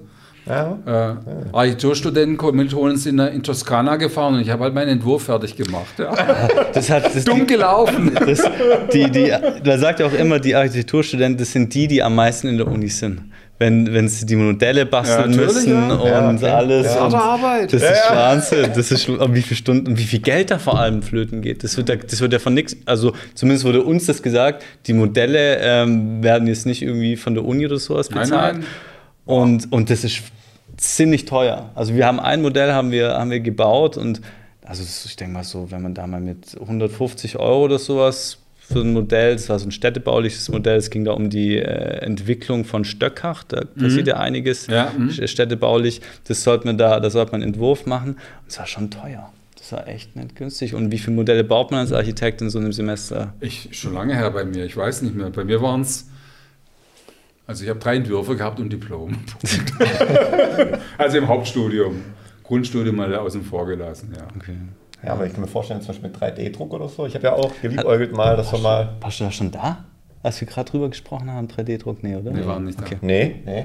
Aber es wäre mal mit 3D-Druck irgendwie, oder würde ich auch mal gern experimentieren, zumindest, wenn man mal sagt, okay, ich mache dann mal irgendwie so ein CAD-Modell und, und, und da hätte ich jetzt sogar zwei Kontakte, die da hobbymäßig, semi-professionell unterwegs sind, einfach mal kommen lass doch mal probieren und gucken, wie es rauskommt, ob das jetzt ein, weiß ich nicht, Unternehmenslogo ist oder mal wirklich so, ein, so, ein, so eine Projektentwicklung oder so, wo man dann sagen kann, hey, das könnte man doch auch mitnehmen on top zu Broschüren, zu Plänen, ähm, dass man das einfach mal greifen kann und anschauen kann. Und wenn das jetzt vom Drucker her im überschaubaren Kostenaufwand ist, dann warum nicht? Also es gibt ja. bestimmt auch viele Möglichkeiten, aber es ist natürlich nicht so, wie wenn man das aus vielen, vielen Einzelteilen dann, äh, sage ich mal, aber es, es, lohnt sich doch gar nicht dann, wenn man es vielen Einzelteilen, da steckt viel Zeit und Kraft dahinter. Ja. Ja. Ein 3D-Drucker ist ja mal ganz einfach, wenn wir jetzt ein Layout machen mhm. von einer Fläche, das sind 3D-Daten. Mhm. Der Prozess steht eigentlich, dass man sofort den 3D-Drucker ja. schieben kann und dann muss der halt ein bisschen Zeit haben. Und das geht halt auch ja. über Nacht, der läuft halt durch. Ja. das stimmt schon. Ja, das ist natürlich, ähm, Wobei dann sagen wir, komm, dann machen wir eine schöne 3D-Visualisierung mhm. äh, mit Augperspektive und so weiter und so fort. Und das reicht eigentlich den Leuten. Was wir mittlerweile auch machen, Kleinigkeit, wir schicken den Leuten von dem Visualisieren QR-Codes auf Handy. Ah, okay. Wir machen einen Workshop, da wird irgendwas verändert im Grundriss und dadurch, dass wir quasi die Daten immer gleich 3D haben, können wir dann, wenn alles verabschiedet ist, dann sagen wir so, Leute, passt mal auf, jetzt schicken wir das an eine Berechnungsdienstleister, nenne ich es mal so. Und dann kriegt ihr von dem und dem und dem Standpunkt, kriegt ihr einen QR-Code mhm. aufs Handy geschickt und dann könnt ihr das mit nach Hause nehmen. Und dann ist es sogar so Pseudo-VR, äh, weil da kann man logischerweise dann sich 360 Grad ja, ja, hin und ja. her drehen. Und das ist eine ganz interessante Sache, weil da kommt etwas zusammen, wo ich gedacht habe, das betrifft mich nie, sowas wie Gamification. Das ist spielerisch dann auf einmal. Mhm. Und die Leute können dann zu Hause ihren, ihrer Familie zeigen, schaut mal, so wird mein neues Büro aussehen. Das das, ich glaube, VR und Bau, das ist schon auch ein wahnsinniges Thema. Ja, das Man darf sich halt dann nur nicht äh, da verleiten lassen, dann äh, zu stark in die Technik einzusteigen, die dann nachher nur der Hardcore-Ingenieur versteht. Und das ist halt die Balance. zu komplex ja. und dann macht man, man kann dann alle Freiheitsgrade und in allen Farben. Am Ende muss man einen Keep-it-simple-Ansatz trotzdem noch wahren, damit es, wie, wie du sagst, auch Otto Normal dann auf dem Handy mit drei Klicks mhm. versteht und sagt, ich mache jetzt so ein Google Maps oder Street View und kann mich da mal rumschauen. Also es ist auf jeden Fall Mehrwert. Also, ja. Ja, je, je, näher man den, den, den Kunden dann wirklich an dieses Endprodukt heranbringen kann und es visualisieren kann, umso besser klar. Also das, wir hatten jetzt, ähm, ich glaube letztes Jahr im Winter das erste Mal dann, oder hatte ich das das erste Mal erlebt, dass dann ein Investor, ähm, sage ich mal, eine, eine, das war so eine Gartengeschoss-Souterrain-Fläche, äh, und ähm, die hat da dann im Prinzip komplett leer gehabt, so ein paar Möbel standen noch drin und ansonsten halt wirklich diese 3D, äh, diese VR-Brille. Mhm. Und die Leute waren das waren so richtig geteilte Meinungen. Die, an, die einen fanden es richtig genial und waren dann halt gerade in dieser Gamification gefangen und sind halt rumgelaufen und waren super. Die anderen hatten Kopfschmerzen gekriegt, denen ist schlecht geworden. Das, und das ist halt auch wieder so, das, ja, das. Aber das ist ein Zeichen, dass die Technik noch nicht gut genug ist. Richtig. Ich meine, ich habe bei meiner Fraunhofer Zeit vor über 20 Jahren habe ich auch die ersten VR-Helme aufgehabt und mir ist auch schlecht geworden da drin. Mhm. Jetzt weiß ich nicht, wie es die jüngere Generation ist, die ja quasi zockenderweise groß geworden ist, häufig. Ich habe es auf der Achterbahn einmal im Europapark probiert. Da gab es dann diese verrückte Achterbahn, wo man dann wirklich diese VR-Brille aufsetzt und dann quasi komplett virtuell halt dann dieses Ding entlang fährt. Und das ist schon komisch. Also schon nicht. Äh, ja, auf einer Motion-Plattform drauf dann? Oder? Nee, also das war wirklich die, das war quasi on top äh, entwickelt auf der bestehenden Achterbahn, die ganz so. normal fährt. Da hat man quasi noch in den letzten zwei Waggons dann nochmal jeweils eine, eine Brille aufgesetzt und ist dann quasi durch diese natürlich physikalisch wirkenden Kräfte dann umso realistischer dann durch diese 3D-Welt gefahren. Und dann ging es halt auf einem Drachen der Berg runter und es ging dann auch den Berg runter. Und dann ist man halt in dieser Welt und man kommt komplett komisch wieder raus und dann weiß man gar nicht, okay, war das jetzt cool? War das jetzt komisch? War das jetzt schlimmer als ohne? Aber ich glaube, es hat auf jeden Fall ähm, dir mehr Angst produziert, weil du halt gar keinen Bezug mehr hattest. Du wusstest nicht, okay, wie weit geht es jetzt wirklich darunter oder warum geht es da jetzt nachher wirklich irgendwo links rum, um rechts. Du hast halt gar keinen Bezug mehr gehabt. Mhm. Die, 3D-Grafik war noch nicht so gut. Mhm. Ähm, aber ich glaube, hätten die die jetzt wirklich, ähm, wie soll ich sagen, jetzt fotorealistisch mal gemacht mit High-End äh, mhm. Rendering Engine und so weiter, ähm, dann wäre das schon ein krasses Erlebnis gewesen. Also Wir haben ein paar Herzinfarkte gehabt wahrscheinlich. Also ich, das war so, so herantastend ähm, im Europapark. In Amerika machen sie ja oftmals diese ganzen Boxen, mhm. wo man dann drin hockt und wo dann diese Kräfte simuliert werden. Ja, mhm. natürlich, dann gibt es dann Star Wars und so, das ist dann auch super, wenn man dann wirklich mit, mit Wind und wirklich 4D, aber das war halt wirklich in dem Waggon und dann halt runter, das war dann schon nicht ohne, glaube ich. Also die meisten, die es genommen haben, waren dann wirklich junge tatsächlich. Also ich glaube, okay. die Eltern haben gesagt, komm, Kids, macht ihr das dann, wir lassen das mal. Also mir wird schon auf der realen Achterbahn schlecht. Ja, ja. Wir brauchen nicht nur virtuell irgendwas ja, haben. Also das war dann noch on top. Äh, war noch ein bisschen zu viel. Aber was mich jetzt noch interessiert hat vorhin, weil wir es hatten von, von Prozess, ähm, Faktor Zeit. Ähm, versucht man denn beim Bau jetzt allgemein das wirklich nochmal, wenn man jetzt, mir als Außenstehender, als Laie, der da jetzt nicht wirklich äh, Ahnung hat, wenn man dann vergleicht, wie manche Länder, Nationen ähm, Großprojekte stemmen und andere dann ewig brauchen. Ich will jetzt nicht wieder BER irgendwie in den Raum werfen, aber grundsätzlich jetzt Faktor Zeit wird der ähm, in, in Form von Hauptsache so schnell wie möglich oder eher Hauptsache flexibel und anpassungsfähig on the way und dafür dann vielleicht auch ein bisschen länger. Ähm, wo würden Sie sagen, geht da so ein bisschen die, die, die, die Reise hin? Oder hat es noch mehr Standing oder noch mehr Prio als vielleicht vor 20 Jahren? Oder ähm, also wir bewegen uns ja immer in dem, in dem magischen Dreieck zwischen Kosten, Zeit und Qualität. Mhm. Man kann nicht eins hundertprozentig optimieren, ohne dass die anderen Sachen darunter leiden ja. letztendlich. Bei Zeit aus unserer subjektiven Wahrnehmung bei Aconsea, wir sind nie der Engpass. Mhm. Der größte Zeitfaktor sind die Entscheidungsprozesse beim Kunden. Okay. Was will ich denn jetzt eigentlich? Wenn wir irgendwelche neuen Konzepte vorschlagen. Natürlich, wenn das Konzept mal verabschiedet ist, dann muss es schnell gehen. Ja. Der Klassiker ist eigentlich, man weiß genau, wann man einziehen möchte, sagen wir jetzt am 1. 1.6.2025 will man eingezogen sein und man weiß eigentlich, man müsste drei, drei Jahre vorher die in die Entscheidung treffen. Mhm. Die wird halt nicht getroffen. das ist das heißt, ein Jahr davor. logischerweise stampft das Ganze ein bisschen zusammen. Wenn man jetzt aber ein bisschen weiterdenkt, so wie wir gerade vorhin auch kurz gesprochen haben, da haben wir festgestellt haben, dass im gewerblichen Bereich doch sehr viele Ähnlichkeiten da sind. Mhm. Wenn ich nicht gerade einen Hochofen baue, was ganz Spezielles. Ja, ja, mhm. Selbst im Laborbereich wird es immer mehr standardisiert. Und ich brauche nicht die letzten 10% Individualität. Weil das sind wir ganz schnell im, im MVP-Prinzip. Ich brauche nicht mhm. die letzte Optimierung, weil die sowieso ganz kurze Lebensdauer bloß hat.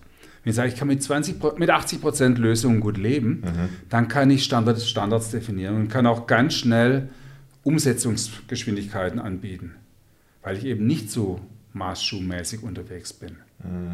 Und im Zweifelsfall lieber ein bisschen mehr Fläche haben, anstatt dass es gar nicht passt.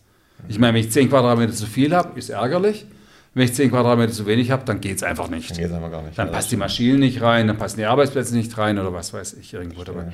Und wir sagen eigentlich, wir müssen im Vorfeld mehr nachdenken. Mhm. Vom Geschäftspartner haben wir einen Spruch gelernt: zuerst grübeln, dann dübeln.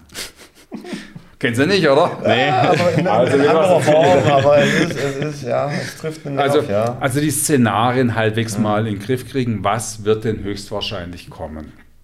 Und jetzt sind wir eigentlich in einer Situation, wo wir sagen, wir können Szenarien definieren, eine gewisse Eintrittswahrscheinlichkeit, aber es kann aber auch ganz anders kommen. Mhm.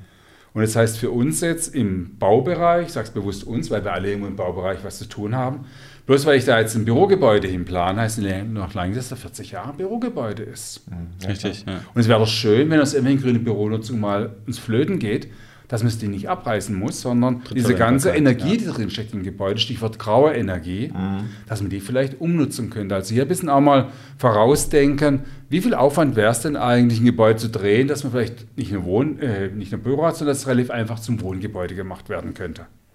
Was muss ich da ein bisschen vorausdenken oder was muss additiv gedacht werden? Nicht auf Knopfdruck, das wäre zu teuer. Mhm. Aber ein bisschen vor nachdenken, sei es weil einen Leerkanal mehr reinlegen. Oder schönes Beispiel jetzt, Thema Elektromobilität. Mhm. Wie kommt der Strom in die Autos bitte rein, liebe Leute? Ja, hm. Und die Tiefgaragen jetzt geplant werden, haben die genug Stromtrassen drin? Hm. Aber das ist ein leidiges Thema, das kommt das jetzt eigentlich immer wieder. Also bei jedem ja. Neubauprojekt oder ob das jetzt. Äh, ja, aber jetzt ja? Geht man ein Stück weiter. Jetzt habe ich ein Bürogebäude mit 1000 Arbeitsplätzen, mhm. will da vielleicht 20, äh, 200, 300 Ladepunkte versorgen. Das ist eben nicht bloß das Kabel, was dorthin nee, geht. Klar. Wo ist denn bitte Umspannstation dafür. Und eine Umspannstation ist nicht ein kleines Räumchen. Da ist nachher ein Trafo drin, der wiegt mehrere Dutzend Tonnen im Zweifelsfall. Ja. Und den, Treppe, den, trage ich nicht die Treppe runter. Das heißt, ich muss mir im Vorfeld schon überlegen, auch wenn es noch gar nicht der Fall ist, wie ist ein Nutzungsszenario fürs Gebäude?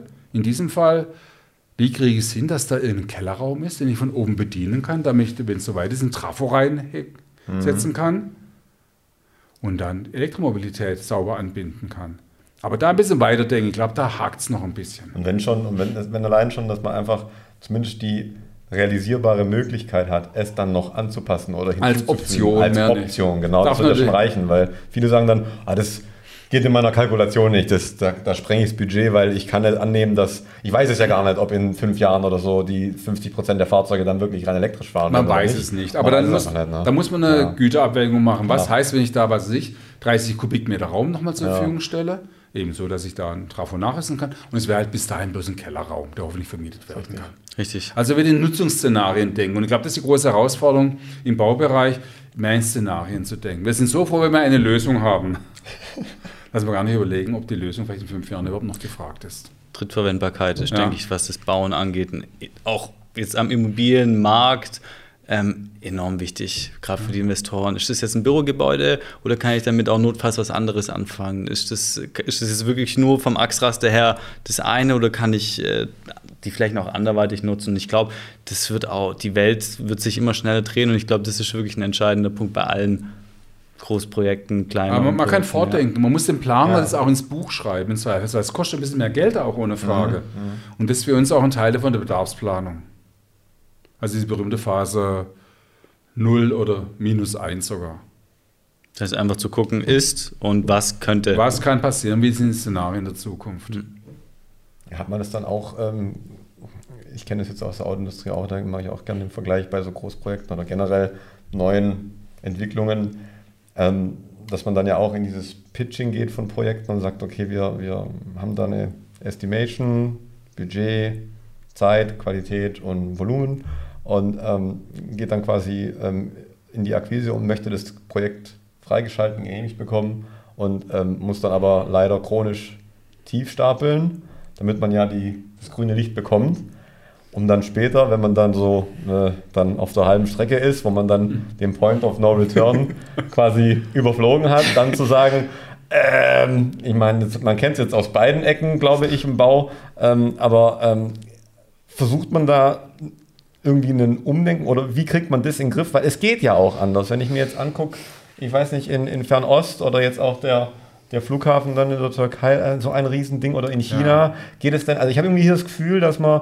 das ist so ein bisschen wie so eine Art ähm, Konzernkrankheit oder Planungskrankheit oder ich weiß nicht, woran es liegt, aber es kann ja eigentlich nicht sein, dass ich mit, mit, mit Faktor 0,2 reingehe und dann nachher per Taskforce und in Summe gebe ich dann viel mehr aus, als wenn ich quasi beim Anfang sagen würde, pass auf, das kostet so viel, am Ende kostet es vielleicht plus 10% oder 15, mag sein.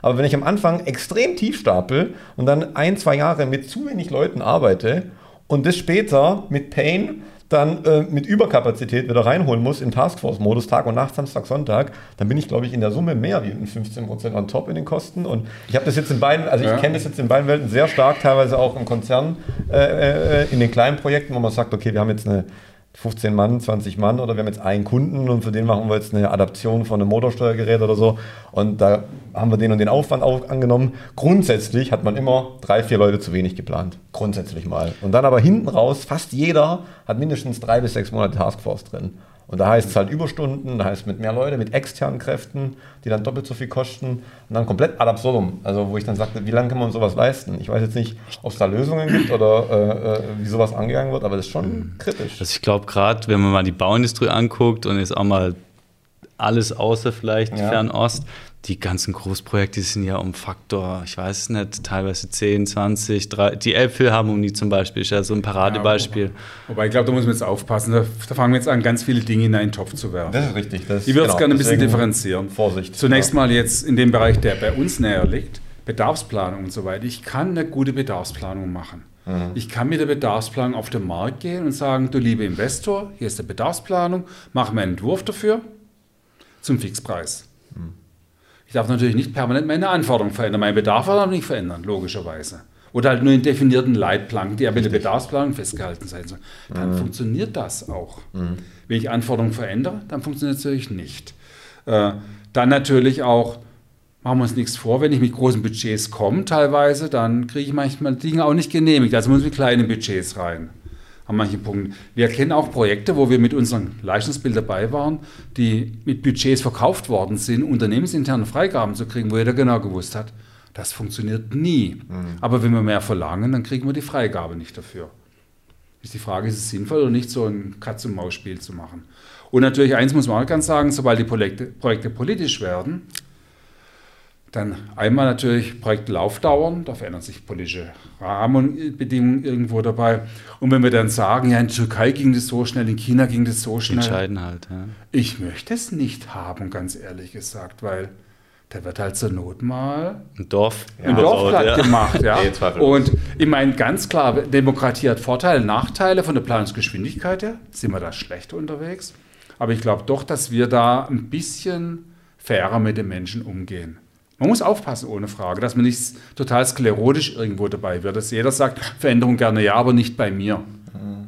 Ich will auch keine Autobahn vor meinem Haus haben. Natürlich, wenn ich das Autobahngrundstück neben der Autobahn gekauft habe und dann gegen die Autobahn bin, dann habe ich ein Problem. Ist klar. Ja. Und wir müssen uns auch irgendwo in Rahmen bewegen bei dem Ganzen. Aber ich bin der festen Überzeugung, wenn wir sauber unsere Bedarfe definieren. Das ist key. Und dann haben wir ein Lastenheft. Und dann sagen, du lieber Anbieter, du lieber Investor, du lieber Generalplaner, mach mir was zum Festpreis, dann funktioniert es auch. Ja, ich, ich sehe es halt im, im also, mir geht es halt eher aus der Brille, wenn man sagt, okay, globale Kompetitivität und Konkurrenzkampf, wenn man dann sagt, okay, man will, will die Großprojekte gewinnen, wo man dann halt ähm, einen chronischen Nachteil hat, dass man halt versucht, in irgendeiner Form eine, eine, bessere, effizientere Lösung zu finden, eben ohne genau das zu machen, zu sagen, also jetzt hier Staudamm nächstes Jahr, was ihr hier macht, ist mir egal, auf jeden Fall wird hier geflutet. So, das ist, glaube ich, also wir uns einig, das ist nicht der richtige Ansatz, aber dass man vielleicht sagt, über neue Methoden, Prozesse und natürlich wie immer Anforderungen, Requirements Engineering ist key, das ist, ob das jetzt in der Softwareentwicklung ist, im Bau, ist immer, wir hatten es erst neulich davon, da haben wir Sachen definiert und ähm, dreimal nachgefragt, passt das so? Ja. Passt das so? Ja. Passt das so? In Ordnung. Und dann in die Entwicklung gegangen, vier Wochen später. Okay, das ist das Ergebnis. Ja, aber wir sollten das doch zu Ende sagen. Das hast du jetzt nicht ernst gesagt, weil äh, der Zug ist wir, haben, wir haben vor drei Wochen dreimal validiert und es hat gepasst und jetzt willst du es ändern. Geht nicht, ja. Und äh, da kann man nicht zurückrudern oder man kann, aber man verliert halt sehr viel Zeit, Energie, Kosten, alles. Aber dass man halt irgendwie den noch immer die, die Konkurrenzfähigkeit halt irgendwo auf globaler Ebene dann erhält und sagt, okay, man wird nicht rechts und links überholt, aber gleichzeitig dann trotzdem, wie Sie sagen, dann mit den Leuten und grundsätzlich halt auch mit der Natur, mit der Umwelt einigermaßen dann sinnvoll umgeht und nicht sagt, okay, wir machen es jetzt zum Teufel komm raus, Hauptsache schnell. Und jetzt auch Dubai oder so, ich will gar nicht wissen, wo die ganzen Leute, um wie viele da äh, auf dem Bau dann äh, das Leben verlieren und dann irgendwie keine Sicherheitsanforderungen ja. und nichts. Ähm, und dass das Ding dann nachher steht und die dann da ein großes Feuerwerk machen, das übertüncht dann alles. Aber es hat schon einen sehr, sehr faden Beigeschmack. Und das ja. will man ja eigentlich auch nicht unterstützen. Ja, klar. Aber dass es halt Methoden gibt, glaube ich, die trotzdem unsere bestehenden Prozesse, dass die optimiert werden können oder dass man halt einen Weg findet, um eben nicht chronisch tief stapeln zu müssen zu Beginn, um dann überhaupt irgendwas zu bekommen, sondern dass man vielleicht ein bisschen offener an die Anforderungen rangeht und dann gemeinsam da besser ins Ziel kommt, als eher dann so ein bisschen gegeneinander ja. zu kämpfen, wie Sie vorhin sagen, Kostenstelle A und B komplett getrennt, aber am Ende sitzen trotzdem alle in einem Boot. Also das heißt, der, groß, ja, ja, der Klassiker ist natürlich, ich spare vorne im Bau genau. und zahle hinten im Betrieb. Genau. Und da haben wir da so einen Hebel, ähnlich wie bei den Personalkosten. In meinem Betrieb sind 30, 40, 50 Jahre. Bau sind vielleicht zwei Jahre. Ja, und da haben wir gespart und hinten wird dann drauf gezahlt, ohne Ende. Und dann haben wir sehr lange. Ja, genau. Da haben wir auch schwäbisch gespart, egal was es kostet. ja, ich glaube, gerade Gebäudetechnik, das ist sowas, das kann einem ganz schnell ja. auf Fuß fallen, wenn man da spart, wenn man sich die Laufzeit Ja, wobei ich würde sagen, jetzt nicht Technik per se, weil wir wissen ja auch, dass die hochtechnischen Gebäude gar nicht so gut funktionieren, wie wir es uns wünschen. Richtig. Da wir der gesunde Menschenverstand irgendwo haben. Mhm. Also jetzt ist in Berlin ja ein neues Gebäude in Betrieb genommen worden von einem Projektentwickler, der sich auch spezialisiert hat, hochautomatisierte Bürogebäude zu machen. Ich bin gespannt, wie das funktioniert. Also der behauptet von sich, er hat alle Nutzungsszenarien halbwegs abgebildet. Der braucht zum Beispiel unsere Leistung gar nicht mehr, weil er weiß alles selber besser. Okay. Ich bin gespannt, wie das funktioniert. Ich gönne ihm, dass gut funktioniert. Wir finden unsere neue Nische im Markt in anderen Dingen dann. Da machen wir keine Sorgen. Ja. Was ist das für ein Gebäude? Das ist am Bahnhof The Edge. Okay. Also Edge ist eine Unternehmensgruppe mittlerweile, die kommt ursprünglich aus den Niederlanden. Und die haben dort ein Gebäude, in dem, glaube ich, die Leute drin ist, ja. Mhm. Fast ein Overkill an Sensoren gemacht für die damalige Zeit. Aber jetzt sind sie natürlich beim Zehnfachen an Sensoren drin. Und die bauen jetzt auch gerade in Berlin am Südbahnhof, glaube ich, ein neues Gebäude. Und deren USP ist wirklich zu sagen, Leute, wir haben hochautomatisiertes Gebäude. Mhm mit Sensorik, mit äh, Reagibilität und, und, und. Also mal verfolgen ein bisschen. Mhm. Oder einfach mal Google The Edge heißen die. Okay. Hochsmart, richtig gut. Welches Gebäude ich super, super spannend finde, ist der neue Axel Springer Verlag in, in Berlin. Mhm. Der Campus, ja. Ja, sieht. Ja, den kannte ich bis davor nicht, aber als du mir gezeigt hast, der schon. Wahnsinn. Schon sportlich. Also schon Schon gut. Also es gibt ein, es gibt ein paar so Highlight-Buildings, wobei äh, es gibt auch die sogenannte Headquarter Hybris. Also das mhm. heißt, die Leute haben irgendein tolles Hauptquartier, was sie beziehen. Okay. Dummerweise ist das Hauptquartier beschlossen worden, meistens in einer Zeit, wo das, wo das Unternehmen richtig gut ging. Sieben Jahre später sieht die Welt anders aus. Da sieht man, da hockt man da drin und denkt sich, oh Mann, hätten wir das bloß nicht gemacht. Ja. Warum haben wir damals so viel Geld ausgegeben? Ja, genau. Ja, Aber es gibt keine finalen Antworten. Was ich zum Beispiel ganz spannend finde, ist dieses, dieses Apple-Hauptquartier, dieser, mhm. dieser Diskus, nenne ich es mal so, diese runde, dieses runde Ding. Ob das wirklich nachhaltig funktioniert, ich weiß es nicht. Gab es da nicht eine Problematik mit der Wegeleitung irgendwie? Da gibt es viele Problematiken drin. Also ganz banal Wegeführung. Was Ja. passiert, wenn einer wachsen will? Aber rechts und links keiner da abweichen kann, ausweichen kann. Also ich finde es, vom ästhetischen, vom architektonischen her finde ich es grandios, aber ich würde es gerne mal beobachten. Ich würde es nicht machen, ganz ehrlich gesagt. Schon auch, ist auch abartig riesig. Also es ist ja wirklich enorm groß. Ja. Und dass man dann, hm, ja, Aber ich meine, Apple ist ein Unternehmen, was halt nicht normal tickt. Richtig. das stimmt. Ja. Die können sich wahrscheinlich als einzige leisten. Vielleicht, ja. sowas. Ja, wobei, sind wir ganz ehrlich, wenn man sieht, was so die Chinesen für Unternehmenscampusse, Campu, Mehrzahl von Campus, drücke ich es mal so aus, haben, da sieht es einmal die Schuhe aus. Also wenn man Huawei mal sieht, die haben ja ganz Europa nachgebaut auf ihrem Campus. Das ist Wahnsinn. Das ist halt die Superlative, finde ich. Also, Wahrscheinlich auch in kürzester Zeit, oder? was Ja, natürlich, da, klar. Was die da, wie die auch Brücken bauen, das ist ja. Oder abreißen. Abreißen, das ist ja. Das ist ja. Ja, 24 Wahnsinn. Stunden. Ich habe keine äh, Ahnung. Ist das komplette Ding einfach So mal kurz schnell. mit 100 Baggern einfach parallel gzzz, Das beackert. geht bei uns aber auch immer das Vorplan, sind wir ganz ehrlich. Außer, gut, bei uns wird dann ein bisschen mehr nach, nach irgendwelchen Vorschriften geschaut und alles. Und die, Ah, die, die haben auch ihre Vorschriften, aber Aber andere, Das kann ich es nicht beurteilen. Nee, aber ich glaube schon, wir haben hier in Deutschland natürlich einen, einen Vorteil und einen Nachteil. Der Vorteil ist, wir haben wahnsinnig viele kompetente Menschen. Ja. Wir haben wahnsinnig viel Erfahrung. Der Nachteil ist natürlich, sobald ich mich ein bisschen bewege in Deutschland, da trete ich jemand anderem auf die Füße drauf aus Versehen. Ja, Aber das sagen, das ist ein Faktor, den ich gerne in Kauf nehme. Das ist nicht ein Teil von unserem Wohlstand, den wir haben. Stimmt. Und wir leben in einer verdammt guten Gesellschaft hier. Auch wenn sie an vielen Punkten besser sein könnte. klar, klar. Ja, das ist, ähm, deswegen wird noch, also deswegen sieht man ja auch, was jetzt auch an äh, den Global Playern, wenn wir jetzt uns irgendwie abschreiben würden und sagen, ja, das verlagert sich alles nach Fernost, dann würden sie aber alle nicht herkommen und investieren und sagen, okay, die Bildungseinrichtungen, äh, die Infrastruktur, eben dann wirklich der, die, die Mindpower und jetzt ob jetzt Berlin oder jetzt äh, Süddeutschland. Wir hatten die Zuwanderungsprobleme. Ja, Manche Länder haben gar keine Zuwanderungsprobleme. richtig. Ja. Ja, genau. Es scheint irgendwie nicht so attraktiv zu sein. Wer, Ja. wer, wer hat in Europa, ich, ohne jetzt irgendwas wiss- genau zu wissen, aber ich behaupte mal, das Ziel in Europa ist ja schon Deutschland. Na, England auch ganz viel. England. Gut, ja. Erstmal sehen wir den Brexit, äh, inwieweit es dann oder wo da die Reise hingeht, aber ja, grundsätzlich schon. Also ob jetzt Frankreich und oder Spanien, Spanien, ja. oder Italien, ich meine, das sind auch gebeutelte Länder, gerade Italien, Spanien. Da bist du dann schon Deutschland, Österreich, klar, ja, klar.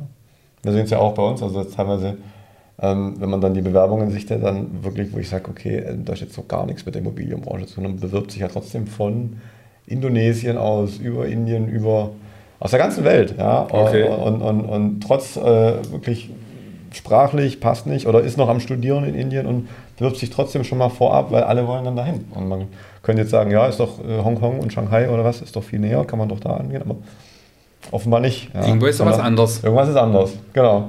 genau. Und von daher bin auch gespannt jetzt auch mit Tübingen, wie das da wird. Ähm, wir waren ja, wann waren wir da? Im Sommer? ja. haben uns mal angeschaut vor Ort, auch den ganzen Campus und ähm, was da gebaut wird. Und ich glaube schon, dass da auch viel gemacht wird und viel passieren wird in Zukunft. Und auch, ob das jetzt äh, Elektromobilität ist, ob das jetzt äh, einfach dieser Campus, dieser Informationscampus und in Form auch mit der, mit der so dieses, ich nenne es immer Mini-Stanford, Ja. äh, was sich da so entwickeln kann, durchaus Potenzial, glaube ich. Also, Saarland. Da gibt es ja diese, auch, diese genau. große Ansiedlung von diesem äh, chinesischen äh, Batterieunternehmen. Und da hat sich das Saarland gegen 30 äh, Konkurrenten durchgesetzt. Und Da siehst du mal, ja. Ich die- glaub, die ich- Saarländer. ich glaube, wo ich wirklich, da haben wir früher, vorher auch schon drüber gesprochen, ich glaube, so wenn wir jetzt so als, als, als Nation so ein bisschen dieses, dieses Bequemsein abrütteln können, ich glaube, das Potenzial ist nach wie vor enorm und es wird sich auch wieder, wird sich wieder manifestieren. Gut, eins darf man sich fragen. Wir können nicht härter arbeiten wie die Ostasiaten. Nee, Nee. Das keine will Chance. keiner von uns. Das heißt, Nee. wir können es nicht in eine Menge machen, wir müssen es über das Richtige machen, dass wir das Richtige arbeiten. Und das heißt wieder eine Frage der Kommunikationskultur. Und da schließt sich eigentlich, wird jetzt schon wieder ein Kreis. Ja. Büro. Wie kommunizieren wir miteinander? Wo kommunizieren wir miteinander? Ja? ja, richtig. Was können wir als Gebäudemenschen, Bedarfsplaner, Maklerseite und so weiter, dazu beitragen, dass die richtigen Flächen zur Verfügung stehen? Das ist eigentlich ganz witzig, weil wir am Freitag gerade genau darüber gesprochen haben. Wir sind ja nicht nur im gewerblichen Bereich mhm. tätig, sondern ich finde, es soll sich auch ja im, im, im Wohnen zieht sich das ja weiterhin durch, dass man einfach wie ändert sich jetzt die Wohnlandschaft durch mehr Homeoffice? Gibt es dann vielleicht einen kleinen Trittraum? Und einfach den, ich glaube, Menschen brauchen die richtige Umgebung für die richtige Tätigkeit. Und Vom Churchill gab es mal einen schönen Spruch. Churchill war ja, das wissen die wenigsten, nicht bloß Premierminister, der war ja auch Kriegsminister. Mhm. Der hat im Ersten Weltkrieg, glaube ich, eine komplette Armee versenkt in Gallipoli. Richtig, das habe ich ja schon neulich gesehen, ja. ja. ja. Äh, er war auch Marineminister. Mhm. Und er war auch Literaturnobelpreisträger. Ja, das wusste ich nicht. Okay. Ja. Und von dem gibt es ja ganz viele Aphorismen. Und ein schöner Aphorismus, den unsere Branche vor sich herträgt, ist First we shape our buildings, then they shape us. Die Wechselwirkung zwischen Gebäude und dem, wie wir uns verhalten. Umweltpsychologie sagt man da modern dazu letztendlich. Und ich habe immer gedacht, ja, ja, der meint es so bezogen auf moderne, offene Strukturen und so. Der hat es gesagt, 19, so wie ich es in Erinnerung habe, 1947, als die Engländer daran gingen, die Parlamentsgebäude wieder aufzubauen, die mhm. wir Deutschen ein paar Jahre zuvor sehr unpfleglich, unpfleglich behandelt haben. Stichwort, wir haben sie bombardiert. Mhm. Äh, und dann wollten die Architekten sagen, jetzt machen wir Spacious, jetzt machen wir Klimaanlage. Es gab es damals nicht, als ursprünglich die Parlamentsgebäude in, um 1880 ungefähr, glaube ich, gebaut worden sind. Jetzt haben wir Klimaanlage, jetzt haben wir Beton, jetzt können wir große Spannweiten. Mhm. Und er sagt, nee, first we shape our buildings, then they shape us. Unsere Kommunikationskultur lebt davon, dass wir uns aneinander reiben, wirklich fast physikalisch aneinander reiben. Wenn wir jetzt die Diskussion im House of Commons gesehen haben bei, im Rahmen des Brexit, mhm. also ich meine, das ist ja nicht der Deutsche Bundestag, wo ich die Frankfurter Allgemeine ausklappen kann und dem Kollegen nicht störe. Nein, die hocken aufeinander, ja. Die hocken aufeinander und die reiben sich aneinander auch, ja. ja. Nicht nur innerlich, sondern auch physikalisch irgendwo dabei. Und dieses Thema finde ich ganz spannend, dass man hier sagt, und hier geht es eben nicht nur um Fläche, hier geht es um Menschen, die miteinander interagieren.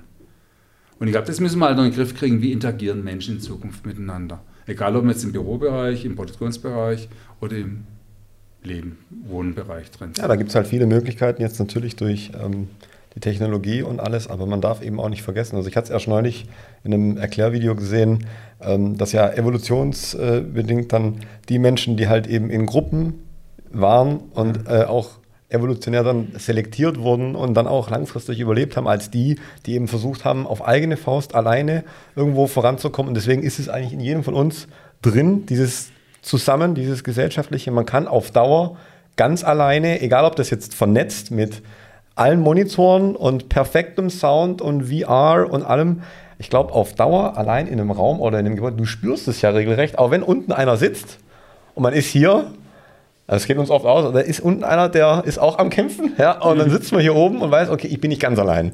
Aber wenn du ganz allein im ganzen Haus bist, das spürst du. Auch wenn eigentlich niemand im Raum ist, aber du spürst einfach, da ist noch einer, der ist mit mir dabei und da gehst du mit einer anderen Motivation rein, als wenn du dann wirklich sagst, okay, jetzt bin ich hier der einsame Krieger und, und wurschtel da vor mich hin. Deswegen, ja. also ganz klar, man darf das nicht einfach sagen, ja, Technologie, pff, alles weg und wir können jetzt alle mit äh, äh FaceTime und Co. Ja. Äh, alle Probleme lösen. Also ich glaube, man braucht das. Ja. Und, und ich habe da was Schönes gelernt. Meine Tochter, die hat Jura studiert und die hat die Prüfungsvorbereitungen. Mhm. Habe ich gedacht, das macht sie in ihrer Studentenbude. Die hat in der WG gelebt in Freiburg. Er sagt, nee, ich lerne nicht in meine WG, ich gehe in die Bibliothek. Mhm.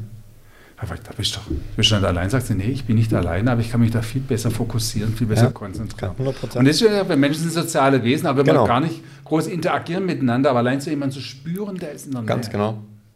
Ganz genau. Und das finde ich toll. Und, und ich finde, das ist so Gruppendynamik. So, ja. Wenn man irgendwo ist, wo alle wollen eigentlich nicht da sein, jeder will was anderes, man aber man hockt trotzdem in der Bib, 23 Uhr, irgendwie hocken noch zwei, drei andere Leute da und das ist, das ist, finde ich, was, was, was Großartiges. Das ist, ich weiß es nicht, das ja, das ist, ist ein, ein emotionales Ich finde, es geht in alle Dinge. Das geht in, in, in ob das jetzt zusammen pauken, lernen oder ob das jetzt ähm, zusammen wirklich, ähm, sagen wir mal, große Herausforderungen meistern, ob das dann schwierig ist, ob das dann äh, äh, anstrengend ist, geht auch leichter, geteiltes Leid, sage ich jetzt mal. Ja. Oder aber auch dann, wenn man ganz schöne Momente hat, wenn man dann sagt, okay, Richtig. jetzt habe ich hier was Tolles bekommen und ich habe jetzt nur die Möglichkeit, es alleine zu genießen, ist ja halb so schön.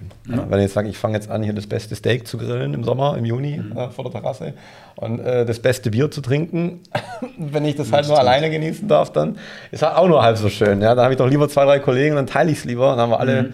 mehr davon und das muss man halt schon berücksichtigen, das gehört auch dazu und ähm, ja, wir haben oftmals auch jetzt bei, bei Bosch damals, als es dann hieß, diese Inspiring Working Conditions wurden sie genannt, ähm, einzuführen und dann theoretisch jeder, sage ich mal, den, den Platz beliebig wechseln hätte können und auch dann auch vorgelebt wurde von den Vorgesetzten. Man kann sich theoretisch zum äh, Chef setzen und sagen, so, jetzt sitze ich jetzt hier, du kannst gerne woanders suchen. Aber das haben am Anfang alle sehr, sehr vorsichtig halt äh, praktiziert, weil sie doch auch dieses Umfeld, ach ja, das ist wieder der Kollege, mit dem kann ich gut, wir tauschen uns eh aus. Und da war der Wechsel am Anfang vielleicht 10% oder 15%. Aber mit, mit den Freiheitsgraden ja. umzugehen. Richtig. Weil bei Bosch war das ein Erfolgsmodell, so was ich mich Genau, habe. das hat gut funktioniert dann ja. auch, aber halt in der Form, dass man nicht ganz so radikal, wie es ursprünglich gedacht war, dass man sagt, ich komme jetzt rein und wünsche dir was, hock mich jetzt morgen vorne rechts rein oder dass dann die Leute anfangen, so wie im Urlaub, mit dem Handtuch da die, die Arbeitsplätze das zu reservieren. No go, no go. So, ich bin um sechs da, zack, und jetzt gehe ich in die Kaffeeküche und hole mir was. Aber dass halt ähm, man zumindest mal sagen kann, hey, jetzt haben wir ein Thema, da müssen wir uns jetzt fünf Tage wirklich ja. intensiv mit beschäftigen. Jetzt lass uns doch mal hier in die Gruppe gehen oder dann in ja. die Couches dann mal kurz ähm, austauschen. Das hat schon geholfen. Also, also lass uns mal eine Projektfläche definieren für eine gewisse genau, Zeit. Ja. Genau, richtig. Für ein halbes Jahr oder so macht auf jeden Fall Sinn, weil wir haben auch gemerkt, wo dann das war dann jetzt die letzten drei Jahre dann in, in Abstadt. Dann sind wir dann aus dem Container, der war zwar auch schön, noch für einen Container gut ausgestattet, in das neue Gebäude gezogen. Und dann war das Team, was ursprünglich auf einer Etage saß, auf zwei verteilt. Und das hast du halt direkt gemerkt. Ja, ja das ist so ja. sofort. Auch selbst die Küchen, die waren zwar alle ähm, wir sind da regelmäßig hoch und runter, aber mit der Zeit ist man dann doch wieder weniger und dann wurde doch wieder mehr mit separaten Teams aufgesetzt und dann hat man gedacht, das wird schon irgendwie gehen und man wird sich regelmäßig sehen, bei weitem nicht. Man muss, man ja? muss es institutionalisieren, man muss da genau. Regeln definieren. Richtig, ja. richtig. Und dann hat es erst später, dann hat man es realisiert, nach drei, vier Monaten müssen es dann doch ändern, hat man es genau mit diesem Projekt basierten Flächen mhm. für drei, vier Monate gemacht und hat dann die Leute zusammengebracht und dann hat es auch besser funktioniert. Aber grundsätzlich war jetzt im Vergleich äh, zu 2011, 12, sagen wir mal, über der Presse oder über der Pumpedüse dann mhm. in Abstadt, also Welten. Und ja. das halt in relativ kurzer Zeit, das waren sechs Jahre oder sechs, mhm. sechs sieben Jahre, mal von dem einen Extrem komplett ins ja. andere. Also das war schon ein Erfolgsmodell. Und jetzt definieren wir Outarzt-Neue normal. Ich habe mit Bosch neulich gesprochen, die wissen mhm. auch nicht, wie viele Leute demnächst überhaupt da sind. Ja, ja. Ich weiß gar nicht, ob der Standard jetzt da weiter wächst, kann man schon vorstellen, gerade jetzt Abstatt und so mit dem. Weiß ich jetzt nicht, welche ja. Kerngeschäfte haben. Mhm. Ja. Ich glaube, das wird sich stetig wandeln. Ja, so, schön. Der Mensch wandelt sich einfach, man will auch immer, immer ich finde auch immer, das Neue ist immer besser. Das ist, ja, ist äh, ja. Am Anfang. Am Anfang. Genau. Und ja, ich bin. bin Aber never by Release One.